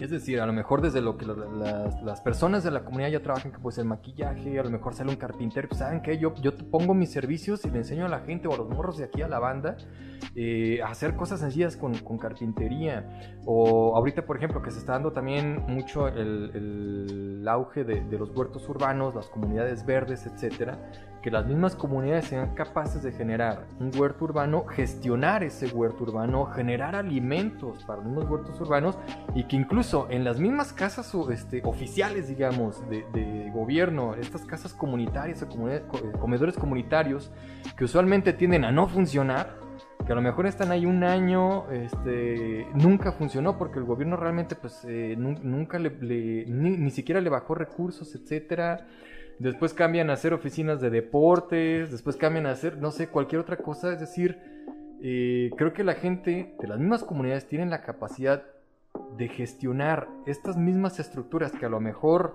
el gobierno le ofrece, pero sin la necesidad de que sean completamente institucionalizadas, ¿no? Sí, ahí por ejemplo me viene a la mente un, no sé si conocen a los colegas de Casa Fresno. No, no, no. Bueno, Casa Fresno, ubicada en la colonia El Fresno, este, es de estas asociaciones, de estos espacios culturales que hemos tenido la oportunidad de encontrarnos eh, por, por, así diálogos que se arman entre asociaciones civiles, centros culturales, este, organizados o no, pero bueno, que, que nos encontramos y intercambiamos, ¿no? Y la experiencia de Casa Fresno, por ejemplo, era una estación de policía muy chiquita, muy chiquita, un, un, cuadradito, nomás estaba un policía ahí como vigilando que la comunidad, ya no sé qué. Y pues la abandonaron, o sea, de repente ya no hubo atención eh, hacia la ciudadanía desde esa caseta de policía, se abandonó, toda la comunidad dijo, oye, pues qué onda, o sea, justo está en, el, está en el mero tránsito, ¿no? O sea, está muy bien ubicada y enfrente vive un grafitero que tiene su, su estudio de tatuaje, ¿no? Que sigue pintando, que tiene todo pintado el fresno. Este, entonces, entre ahí varios colegas dijeron, oye, pues vamos ocupándola. O sea, le pedimos permiso eh, a la banda que, a espacios públicos o quien se encarga de, esto, y ya no a la policía, sino bueno, a, quien ya... Sí, el ayuntamiento, el municipio. La vamos a operar y la vamos a hacer nuestra. Entonces, ¿qué pasó? Pues bueno, ahora Casa Fresno hace un montón, eh, cierra la calle, hacen proyecciones, este, eh, antes de la pandemia, bueno, hacían eh, proyecciones al aire libre de, cine cada viernes, clases de guitarra, de inglés, de dibujo. Han venido artistas, este, ahí el, colega que es de los activos de Casa Fresno, este, tenía amigos por el mismo graffiti que ha estado pintando un amigo de Brasil, creo, entonces vino de Brasil, iba a venir a México y vino y estuvo en Casa Fresno y intervino y pues eh, ahí este, estuvo participando con la comunidad y la conoció, ¿no? Entonces a mí se me hace pues bien impresionante como estos ejemplos, ¿no? De cómo la comunidad aprovecha estos espacios que han sido abandonados por, este, por el municipio, por el gobierno, eh, por quienes supone deben velar eh, por la comunidad y, y están ahí por algo. Pues bueno, resultó más productivo el que la, de que se abandonara y que la gente se apropiara de ese espacio y ahora es un centro y un espacio cultural en el que la gente toda, este, eh, tienen que diálogos, charlas de, la comunidad, ¿no? Que tenemos que ver tal tema. Ah, bueno, Casa Fresno, ¿no? Exacto, o sea, es, un espacio propio. propio, ya, no es un espacio de gobierno de una institución que llegó, lo puso y, es para, para, la comunidad, ¿no? Sino es un espacio propio de la comunidad. Es decir, ese espacio lo hizo ya la comunidad. Y creo que eso es bastante interesante, es decir, si, si, si hay organizaciones civiles, por ejemplo, que, logran hacerse autogestivas, eh, podríamos hablar a lo mejor hasta de una manera un tanto fumada o aventurada, pero también de comunidades autogestivas donde ellos mismos van generando precisamente estos procesos de participación, integración, incluso reestructuración y, fortalecimiento eh, de la misma identidad del barrio, de la comunidad, etcétera, ¿no? Eh, a mí no me gusta mucho la palabra este empoderamiento, que sí, tiene mucho que ver con esto. ¿Por qué no? ¿Por qué no? Pues, pues eh, sale más de este contexto empresarial, digamos, qué sé yo, ¿no? Empoderamiento y tejido social. Fíjate, yo empoderamiento lo veo más relacionado con el feminismo. Ya. Pues para mí, para mí ya cambió ese. Sí, exactamente. son, estos términos que se van cambiando de lugar y, toman otros nuevos sentidos. ¿no? Salió la palabra precisamente con este contexto eh, corporativo y demás, según yo. Según yo, desde ahí empezó a salir esto de empoderamiento. Pero bueno, no es el punto. Pero al final, o sea, este, estos proyectos logran precisamente generar estos procesos de fortalecimiento en las mismas comunidades, ¿no? y que a fin de cuentas es lo chido. Ahora, hay otros aspectos que sí vale la pena mencionar. Por ejemplo, esta cuestión de que a lo mejor se te acercan eh, participantes o miembros de las comunidades y te dicen, oye, pues sabes qué, es que en realidad nosotros pues, necesitamos un mural, necesitamos servicios públicos, necesitamos drenaje, necesitamos agua, necesitamos que nos arreglen la calle. O sea, hay, ciertas cosas mínimas, creo yo, que definitivamente los gobiernos tienen que aportar a, a cualquier comunidad, o sea, y para eso están, o sea quién sabe, y a lo mejor hasta de manera ya un poco más, más avanzada, la comunidad tenga la oportunidad de generar esos recursos que hacen falta, ¿no? Pero digo, o sea, pues chingado, entonces, ¿para qué están? Es, la tirada, ¿no? Yo creo que el futuro es la comunidad. Sí, sí, definitivamente. Precisamente hacerle contra este discurso capitalista de individualista, de eres único, especial y diferente. Quizás sí lo seas, pero puede ser más especial en comunidad. Si, llegas a, hacer comunidad se puede tocar un trasfondo más, más amplio. Te quería preguntar también, Bisbal, que vimos como toda esta perspectiva tan amplia de, la intervención en, en comunidades a futuro. Por ejemplo, yo ahorita acabo de presentar un proyecto de investigación y no me había caído el 20 hasta que eh, la directora de repente me dice, bueno, yo entiendo que tú te vas a dedicar a esto los próximos 20, 30 años y fue como un boom. O sea, güey, o sea, lo que estás presentando de investigación sí te puede involucrar o es una puerta a lo que te puedes abocar dentro de los próximos 20 o 30 años tú cómo te ves a futuro, no solamente como casa tú. Sí, sí, sí, claro.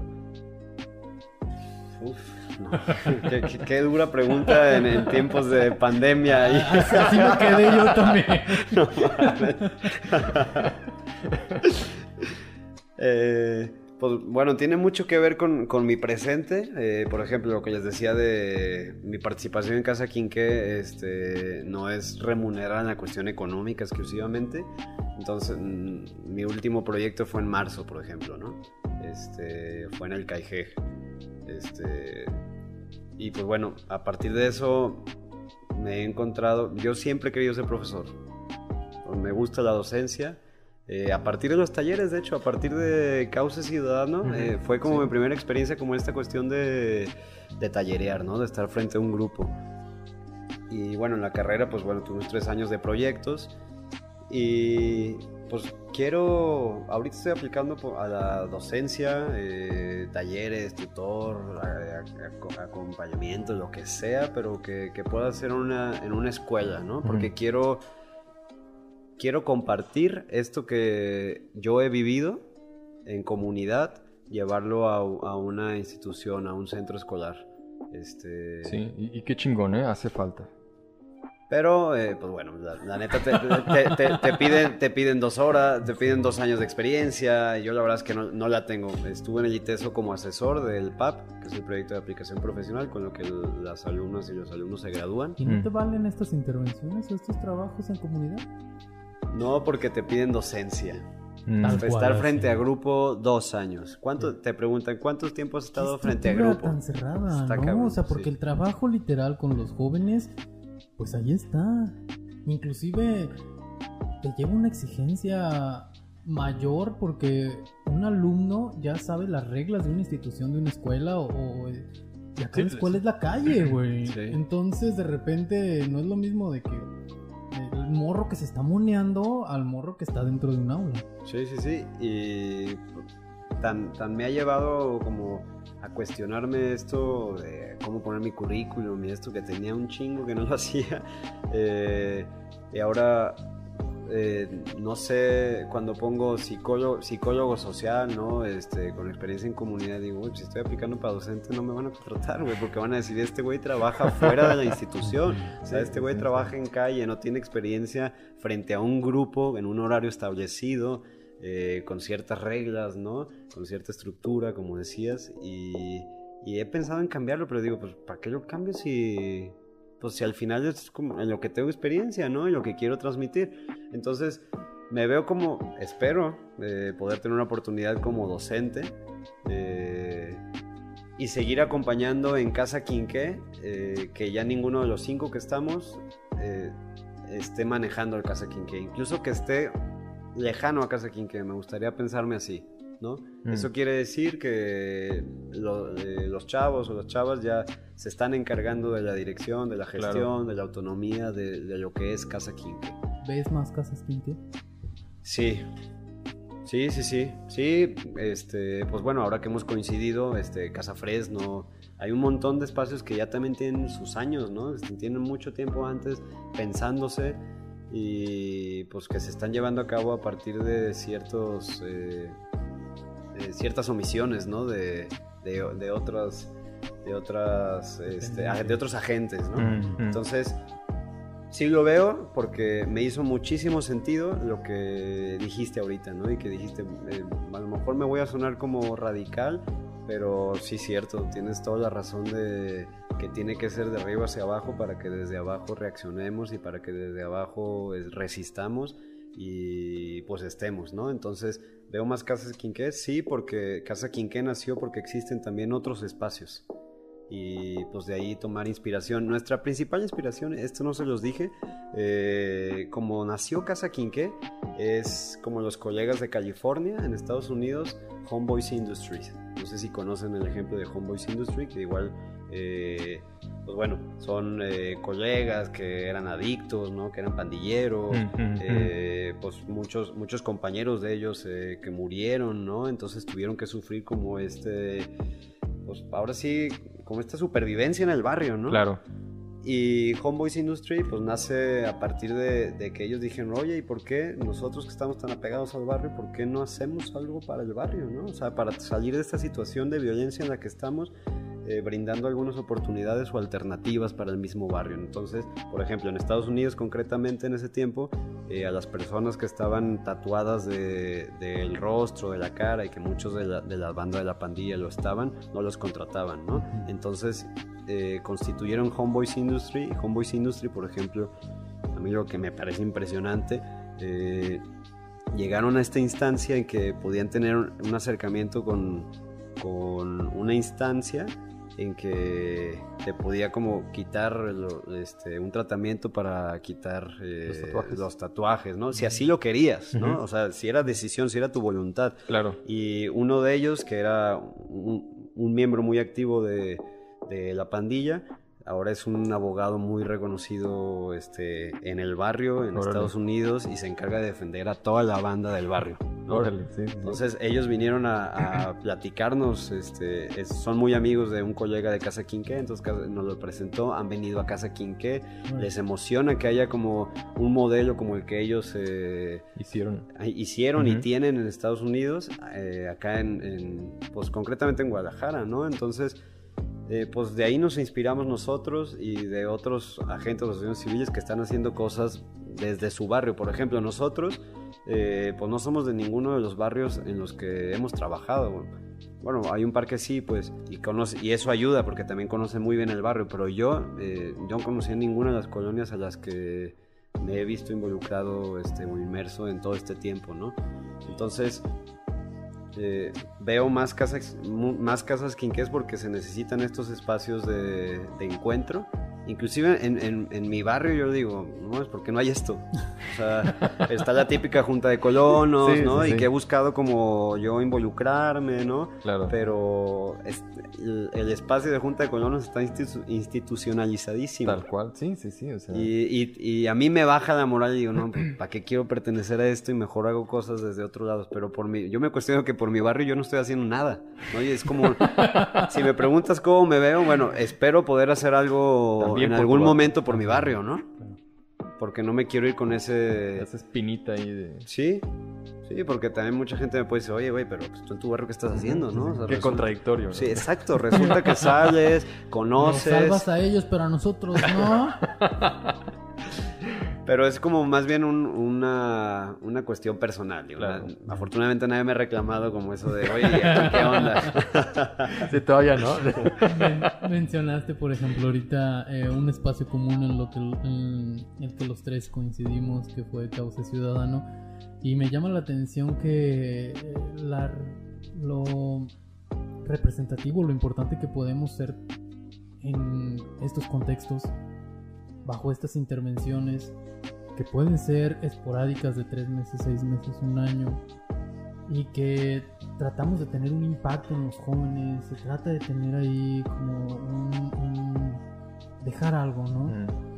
A veces estas instituciones también tienen una vida limitada, dos años, tres años, sin embargo también tienen, bien o mal, un impacto en nosotros como formadores, ¿no? O en ti como formador en este caso si tú lo mencionabas, no sé si empezaste con, con Cauce, pero supongo que fue un punto y aparte para ti. Sí. Sí, porque en la, en la carrera eh, probé la clínica, es, probé, trabajaba recursos humanos. De hecho, renuncié a recursos Todos humanos. Sí, sí, recursos humanos. Eh, pues bueno, que ahí es donde está la lana también, ¿no? Entonces ahorita, sí me he dicho, güey, ¿qué tal si regreso a recursos humanos? Digo, no, me estaría engañando. Pero bueno, justo cuando llegó David de Causa Ciudadano, yo estaba trabajando, yo estaba haciendo mi tercer año de proyecto en Lomas de Tabachines y era mi primer año de, en cuestión social. Antes había sido clínico y después había sido en la cuestión del hospital civil, ¿no? Dando terapia breve, ¿no? Entonces ahí dando talleres en primarias.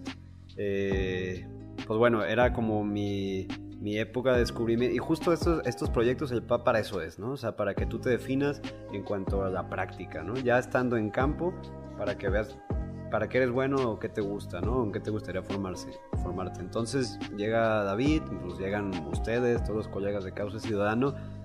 La verdad no sé ustedes, pero yo eh, disfrutaba un montón como este espacio de reflexión cuando nos encontramos. Sí, con todo con andar apresurados, ¿no? Con, con, tener que hacer el informe o los horarios. Que, Fotos. Fotos, exacto, sí, sí, sí. Pero en ese espacio donde todos compartíamos justo esa situación, eh, es donde nos desbordábamos, es donde descargábamos, donde reflexionábamos. Oye, ¿a ti te pasó? ¿Cómo, cómo manejaste esto, no? Este, este taller, ¿qué dudas hubo? Y hablamos de un chingo de temas, ¿no? Como desde expresiones de discriminación, ¿no? Por cuestión de sexualidad, ¿no? De, de, género. Hubo muchas cosas ahí, hubo temas sensibles también que como equipo, creo yo, nos formaron y como persona. A mí me formó y dijo, güey, o sea, quiero trabajar, eh, desde ahí dije, quiero trabajar algo de docentes y se da chingón. Y curiosamente, trabajando el PAP, llega este, este colega de Casa Quinque este, y está buscando banda, ¿no? Entonces yo en chinga me inscribo, afortunadamente pude participar y desde ahí a la fecha es donde estoy trabajando la cuestión eh, social, no, no, la he dejado eh, comunitaria, ¿no? Chingón. Este, y pues no sé, ustedes, eh, ¿cómo, cómo les fue a ustedes eh, duda, ¿te, te tocaba, porque recuerdo que éramos dos grupos, ¿te tocaba dar clase o te tocaba dar taller?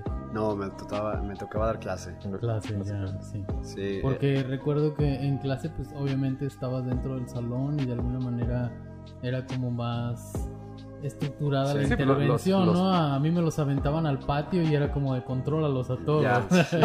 sí, era un poquito más.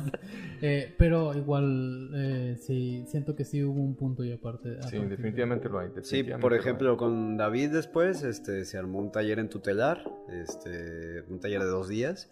Me echó el grito y fuimos a dar el taller de tutelar, ¿no? Ahorita le pedí chamba a David, por ejemplo. Le dije, oye, güey, él está dando clase en, eh, en el Ciencias. Ah. Él es maestro del Ciencias. Y dije, güey, qué pedo, ¿no? Hay chance de alguna vacante por ahí. Y pues me llevo muy bien con él, este, con Mariana, Mariana cotorreo un montón. Bueno, personas que comparten con el común de más allá de la docencia, Claro. como de este acercamiento con las personas. Creo que yo le caigo.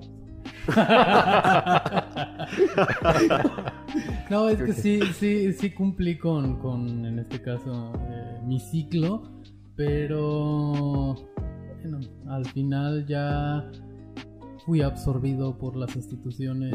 Eh, el- las instituciones y de repente le tuve que decir, ¿sabes qué onda, carnal? Pues ya me tengo que retirar. Ahí fue donde invité a Fer a, a- Sí, sí, sí. a que se integrara en mi lugar.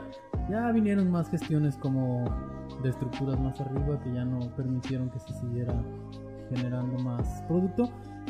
Pero por lo menos desde mi perspectiva me alegra que haya existido el espacio. Sí. Vaya, y, y que no son, no es el único, ¿no? O sea, hay, hay Sí, espacios claro. que se van construyendo, hay espacios que se van eh, renovando, algunos tal cual, como tú comentabas, ¿no? Tienen cierto, cierto tiempo de vida, muchos proyectos en los que, sea por recursos, sea a lo mejor precisamente por, por la misma necesidad de los participantes, que, pues, sabes que pues necesito chamba, ¿no? Y acaban en recursos Comer. humanos. qué sé yo, ¿no? O sea, o sea, no, es, en muchas ocasiones no es sencillo poder de realizar completamente este trabajo, sobre todo en campo, ¿no? En, calle, directamente con las personas. Eh, pero lo interesante de esto, que, que, pues hemos visto ya con toda esta charla, es eh, la posibilidad precisamente de generar estas redes, ¿no? Es decir, generar el trabajo comunitario sí directamente en los contextos, en los contextos pero que ese trabajo comunitario o, esa perspectiva de comunidad no únicamente se quede ahí, ¿no? sino que trasciende y que se genere precisamente a través del vínculo que hay con estas otras organizaciones civiles, con, organizaciones incluso espontáneas que hayan salido de la gente del barrio, como, como Casa Fresno, qué sé yo, que a lo mejor no necesitaron de la intervención de una gente, sea particular o de, de gobierno, etcétera, para generar estos procesos y también generar estos vínculos, ¿no? Creo que, creo que lo interesante y lo que vale la pena rescatar eh, dentro de todas las cosas que comentamos aquí eh, es precisamente eso, ¿no?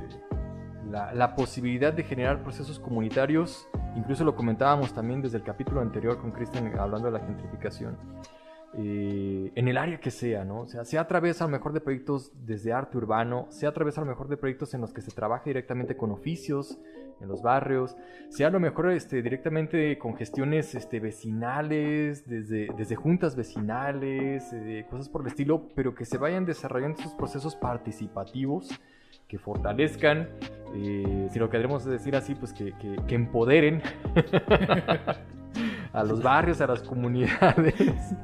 Eh, pero precisamente con esta intención, ¿no? A fin de cuentas, los cambios, incluso creo yo que el graffiti, el arte urbano y hasta el mismo muralismo que se está haciendo en las calles eh, lo, lo permiten ver, o sea, lo hacen cada vez más visible. Los cambios se están generando desde abajo. Es muy complicado realmente que, en es- que- que a estas alturas las estructuras sean las que determinen cuál va a ser el rumbo de, de las sociedades que- que estamos desarrollando. ¿no? Y creo que a fin de cuentas nos corresponde a nosotros, sea desde todos estos proyectos, de manera independiente, incluso de manera institucional, eh, porque pues sí, nos, a lo mejor nosotros generamos esta dinámica de que, bueno, pues hay un trabajo que se hace desde abajo, está el trabajo con otras instituciones, pero seguramente habrá gente que trabaja en instituciones que a lo mejor también, y ojalá que así sea, pueda estarnos escuchando. eh, y, y que también lo consideren, o sea, si estás trabajando en una institución pública, pues desde ahí también puedes generar algo, a lo mejor con las mismas limitantes que te, que te pone la misma institución pública, eso es un hecho. pero, pero carajo, o sea, se necesita, pues. Ya que tocas ese tema, además quiero brevemente compartir, compartir eh, una experiencia reciente. Eh, en 2015 dejé un poco como esta cuestión de trabajo en calle y pues bueno, se armó un grupo de colegas, ¿no? De psicología que conocía, etcétera, que entraron al Lip Zapopan, ofrecieron chamba en Lip Zapopan, entrega de Lip Zapopan. Eh, duré tres años, lo que decía el, contrato. Mm. Eh, bueno, el contrato vale más, pues cada, mes este, firmas tu renuncia desde el primer día, ¿no? Entonces... te eh, chutaste toda la administración, ¿no? Exacto, exacto. Y los colegas continuaron, ¿no? O sea, me ofrecieron continuar y no lo hice porque me absorbió la institución. Me absorbió, era un, un, horario fijo de 8 a 4 y terminabas a las 5. Eh, pues nada, e, era, tenía un puesto de, de jefe de área de prevención. Mm. Este, con niñas, niños y adolescentes, una población que no había trabajado mucho, ¿no? La adolescencia, trabajaba con, con jóvenes, ¿no? Con, con adultos y, me la vendieron de que iba a estar en, oficina, que, iba, iba, iba, a estar en calle, ¿no? O sea, que, iba, iba a poder seguir desarrollando mi trabajo que tenía en calle con las comunidades. campo. Claro, con, con, esto de que pues, existen un montón de centros de, este, de DIF municipales, entonces cada comunidad tiene su DIF municipal, entonces que iba a poder, perdón, sí, su, casa comunitaria, ¿no? Sí, su centro de desarrollo comunitario se llama, entonces iba a poder estar lleno de las comunidades pero al final me convertí en el supervisor de los empleados que tienen años, que están sindicalizados, que... sí, sí, sí. Trabajo Sí, sí, sí, sí, y no la verdad es que no salía de la oficina, me quedaba revisando los informes mensuales que me pasaban, era el encargado de despensas, o sea, fue, fue de alimentaria, eh, en, el departamento, juntos de departamento y todas estas cuestiones que cada mes eran lo mismo de sindicato de permisos, oye, quiero pedir tantos días. Y yo, yo era el firmante de, eso, o sea, me convertí como autorizar eh, lo que los empleados eh, solicitaban, ¿no? En cuestión de permisos, en cuestión personal y me olvidé completamente de la cuestión comunitaria, ¿no? Entonces, la verdad es que sí era una, buena lana. O sea, el pago mensual es exclusivamente lo que extraño porque no lo he tenido. No, lo he tenido y... Apuéstenle al DIF. no, no, no, lo he tenido de, 2018 para acá. Sí ha sido un batallar eh, en cuestión de encontrar proyectos, de la gestión, de tener un ingreso fijo que no lo he tenido. Ahora no lo tengo de cinco meses para acá. Eh, y pues nada, ahí prioricé, dije, ah, déjame, déjame meter en el mundo institucional para ver justo como decías, a ver qué, qué, cambios puedo generar. Estoy seguro que como tú eres un equipo de trabajo, entonces vamos a incidir en, en, cómo, en las dinámicas del DIF y en cómo opera. Y la verdad es que no. Sinceramente no, no sé, no, no, yo desde mi percepción no se puede hacer porque te termina absorbiendo los años que tiene el DIF y, los empleados que tienen 15, 20 años. Y la verdad es que llevas buena onda con ellos. Yo llevaba buena onda con ellos. Hice muchos amigos ahí que, trabajan ahí. claro, claro. Pero como tal, en mi cargo no pude y a los tres años dije, no genere cambios, no estoy satisfecho, eh, no salgo a la calle, eh, pues mejor lo chavo, ¿no? Y, ya dejé el Ok, no le apuesten al DIF. no, pero yo no estoy, es que yo no, yo estoy acostumbrado a trabajo de oficina. claro, claro, y es que eh, en, el, primer momento en que te metes a campo, y, precisamente lo que comentábamos, ¿no? O sea, también te, te reestructura a ti como persona y una vez que empiezas a trabajar, no sé, a mí también me pasó precisamente también con Caos y con otros proyectos aparte, eh, pues no lo puedes dejar de lado, pues, o sea, ya eh, meterte a la parte institucional, quedarte en una oficina y saber que no estás generando un cambio, pues, pues, no, o sea, definitivamente no. Bienvenidos a su podcast de catarsis y frustración. Llevamos como media hora. ya sé. Adiós grafite, adiós. Pues yo trabajo en el.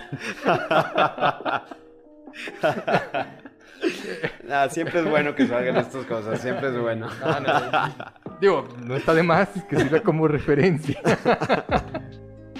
Pero, pero bueno, o sea, es parte de la chamba, a fin de cuentas, ¿no? Y... Ah, decía, por ejemplo, me acordé rápidamente, eh, Manuel Castells lo mencionaba en alguna de sus conferencias, las instituciones no se reestructuran desde adentro. Y es algo que a veces no nos queda claro. Nosotros, por ejemplo, llegamos a ser una nueva generación, llegamos como todo el ímpetu de cambio, venga, vamos a cambiar el mundo. ¿Sabes qué? Voy a cambiar la estructura desde adentro. La estructura te absorbe y de repente te vomita.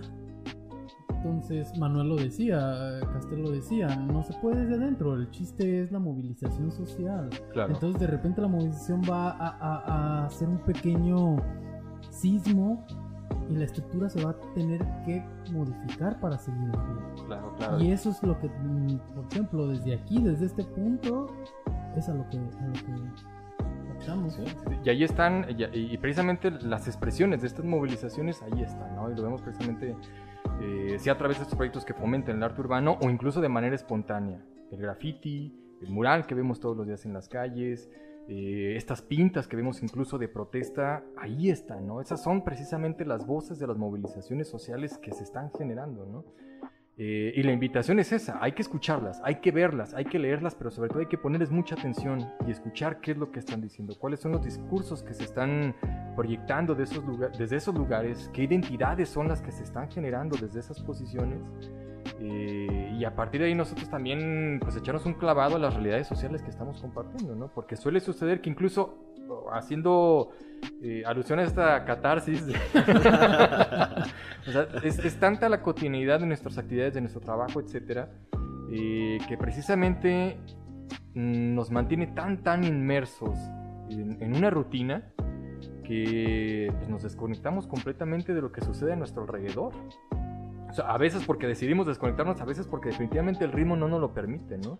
Yo no sé si sea incluso hasta un ritmo... A veces por salud, te desconectas a veces por sí, salud. Sí, sí, sí, sí. Al principio todos veíamos eh, a las 7 de la noche la novela de Gatel, güey, ahorita ya estamos hasta la madre. sí. O sea, ya, güey, ya. Sí, sí, sí. Cierto.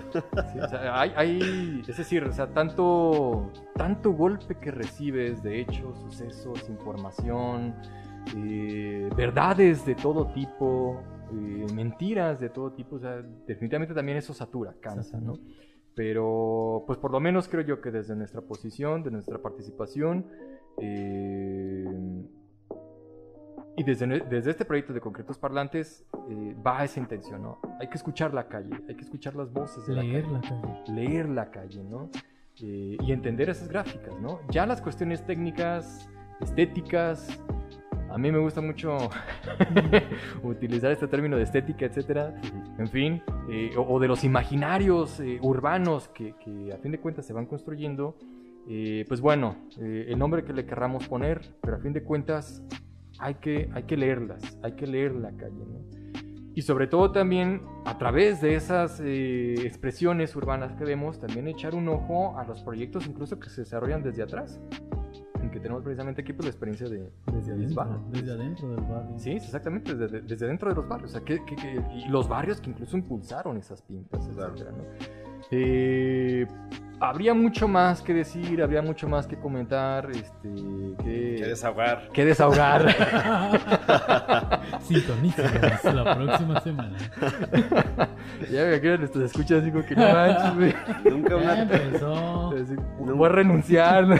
Nunca una terapia me fue tan barata, me, me descargué y la pasé bien. Aparte. Sí. Pero bueno, ya, ya manera de, de conclusión, este, pues también ya sé como que haciendo análisis, te, recuento de todo lo que hemos estado platicando y por supuesto de tu experiencia Bisbal, eh, pues ante las circunstancias, hasta los, ante los proyectos actuales como Casa Quinqué u otros, etcétera, eh, ¿qué seguir haciendo? ¿Cuál sería la invitación? De hecho, me gustaría añadir también hay un par de preguntas.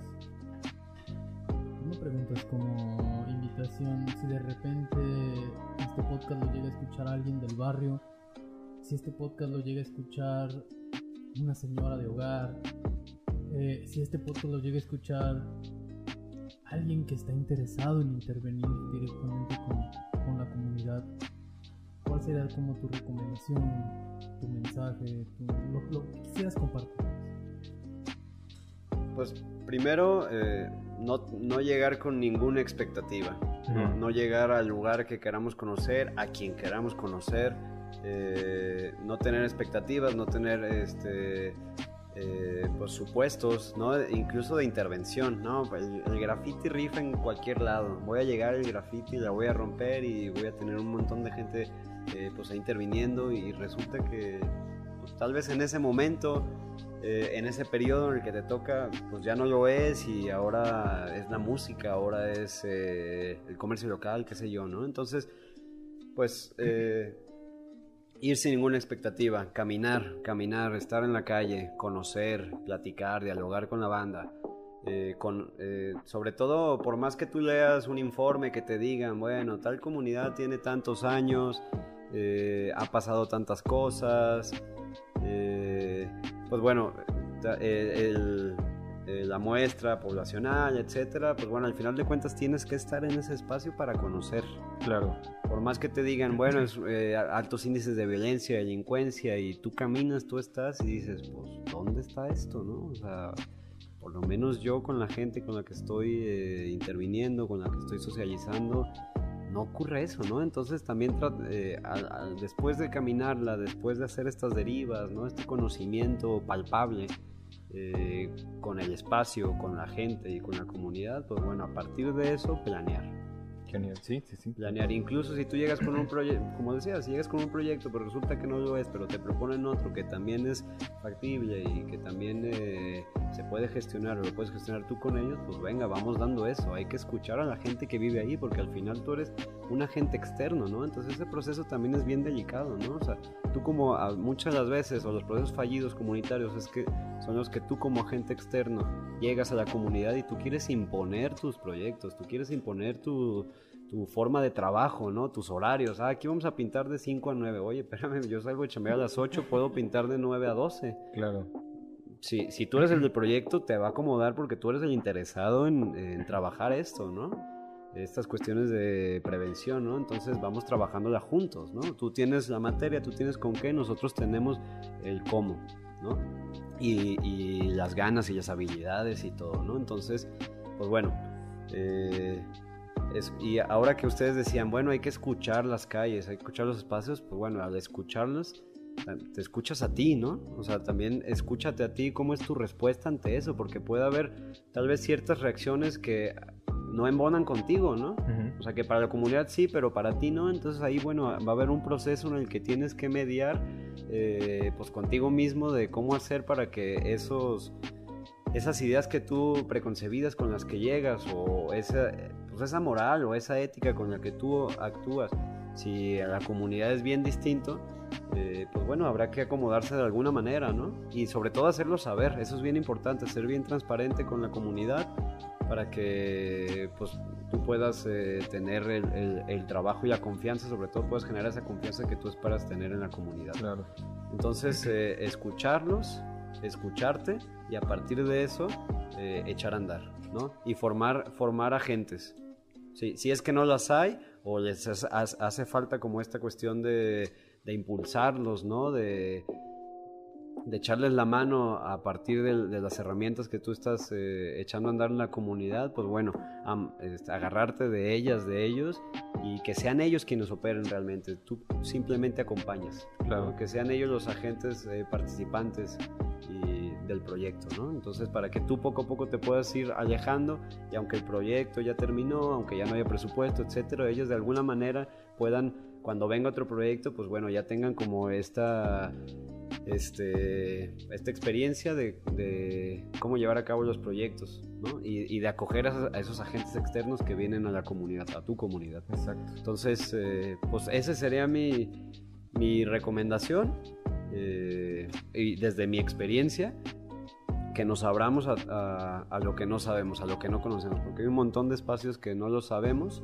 que juzgamos, que estereotipamos, ¿no? que tenemos un estigma, ¿no? a esa colonia y, y solamente las noticias, pero aguas, es problemática, oye, pero pues a lo mejor sí pasó eso, pero también tiene un montón de recursos con que mantenerse, ¿no?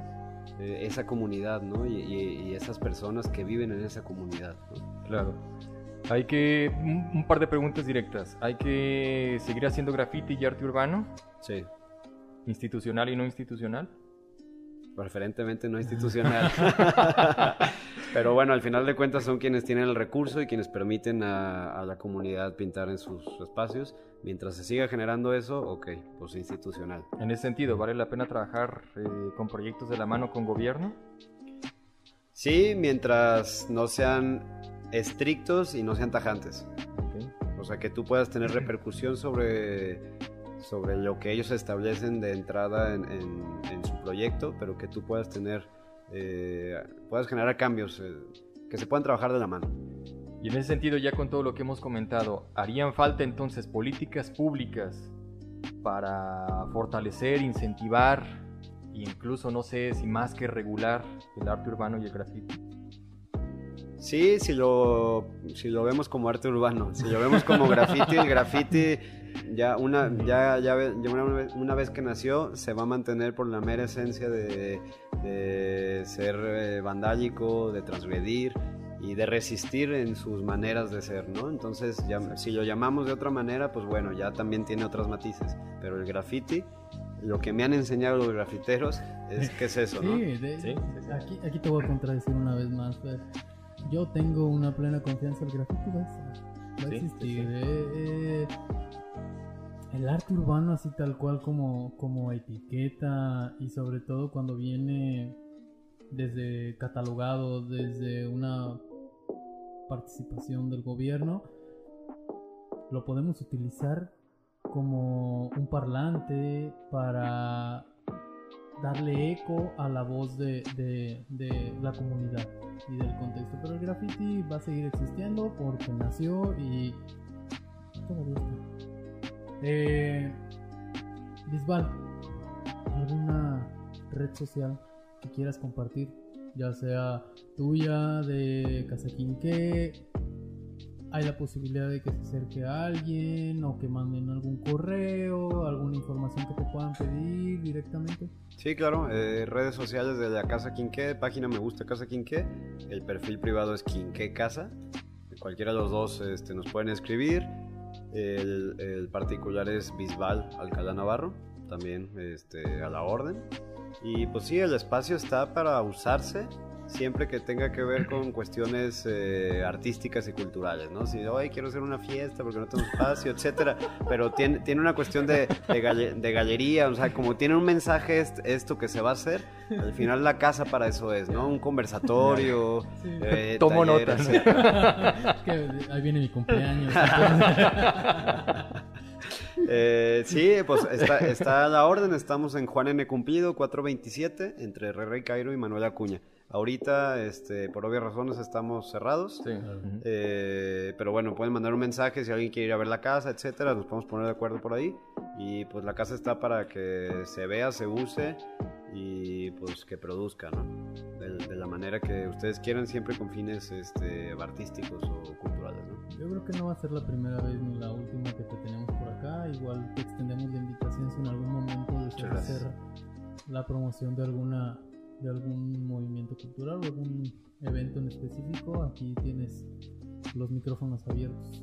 Muchas gracias. Eh, me, faltó eh, justo la, la, página de Sin Justicia No hay Paz. Allí eh, artículos que están, que están pasando, este, personas que sufrieron alguna discriminación, violencia y las pintas, ahí lo estamos subiendo. Los productos, playeras que tenemos que cambiamos este, por pintura, o con, si las vendemos compramos pintura, entonces si alguien tiene pintura, tiene aerosoles, vinil, lo que sea, brochas, lo que sea que pueda servir para intervenir muros, si gustan a manera de cambio o si lo quieren regalar, etcétera, pues bueno, el caso aquí que está la orden para justo pues, dotarnos de eso y si quieren participar en las pintas, eh, cuando anunciemos dónde vamos a pintar eso, cualquier persona se puede sumar.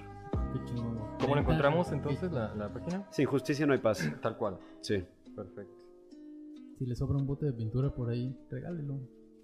Intercámbielo. Sí, o si tienen un muro, ahora sí, exacto, disponible y que diga, oye, este está muy visible, aquí la gente pues pasa un montón, etcétera, y lo quieren donar, se los agradeceremos. Es voz, es voz y boca.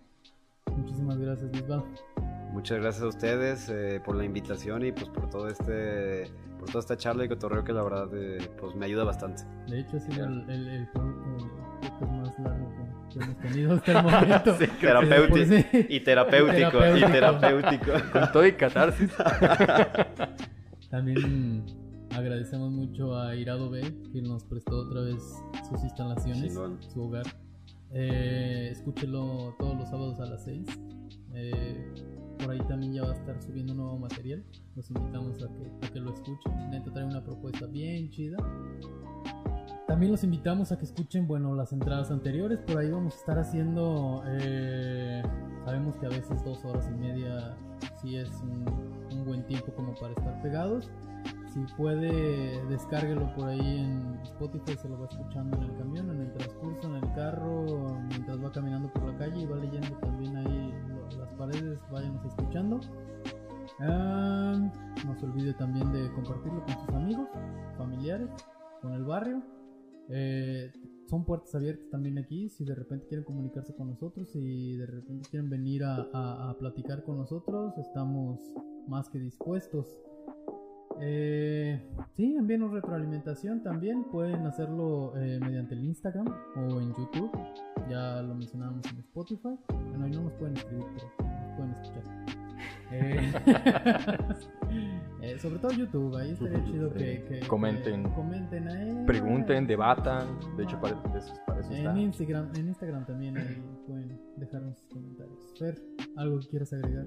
Eh, pues nada, eh, únicamente hay una, una frasecita que me gustaría citar. A mí me gusta hacer este tipo de preguntas, aunque Frank me contradiga, Payasadas. por No, ponerle sí, otro nombre. Está, está bien, está bien, sí. Digo, la idea a fin de cuentas es precisamente generar pues estas eh, puntos de vista, ¿no? Desde distintas posiciones, no únicamente tampoco no quedarnos con el que nosotros creemos, sino poder tocar todas las caras posibles de la moneda, ¿no? Eh, y precisamente la moneda hay un... nada más tiene dos caras. eh, Bueno, de, de mi moneda, ¿no? Ah, Hablando de limitar y... Pues oye. Dualidad, Ah, no, no, no, dualidad. no se crean, ¿no? ya vamos a terminar. Precisamente en este articulito por ahí les vamos a pasar también los links para que los puedan consultar. Por ahí hay unos cortometrajes bastante interesantes sobre esta trayectoria de la historia del graffiti en, en Bogotá. eh, que sirve como una referencia para ver precisamente esta influencia eh, de lo que comentaba, ¿no? Del trabajo que se hace desde abajo y puede tener influencia en políticas públicas, que tanto las políticas públicas, eh, más que incentivar, eh, precisamente lo que hacen es cooptar o esta pretensión de cooptar el graffiti, quitarle esa particularidad meramente social, política y crítica, convertirlo en una especie más bien como de arte urbano que sirva a ciertos propósitos, incluso que, que dé cierta cara de la ciudad, ¿no? En este artículo que les comentaba, que se llama Graffiti, el arte de la expresión política y social, por ahí les paso el dato eh, para que lo puedan consultar, hay una frase bastante interesante y es la única que, que- o más bien con la que quisiera cerrar yo mi participación, que es, eh, dice lo siguiente, tal cual lo habíamos comentado, pero textualmente cito, la esencia del graffiti está en lo prohibido, en la noche, en el silencio, en huir de las autoridades y en la, vulner- en la vulnerabilidad, incluso de los espacios. Y los espacios, gente, los espacios son públicos. Gracias, Fer. Chido. Gracias, Bisbal. Gracias a ustedes. Gracias, Darío. Nos vemos pronto.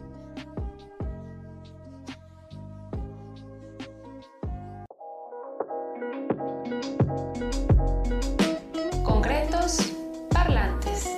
Construyendo perspectivas sobre graffiti, arte y espacio público.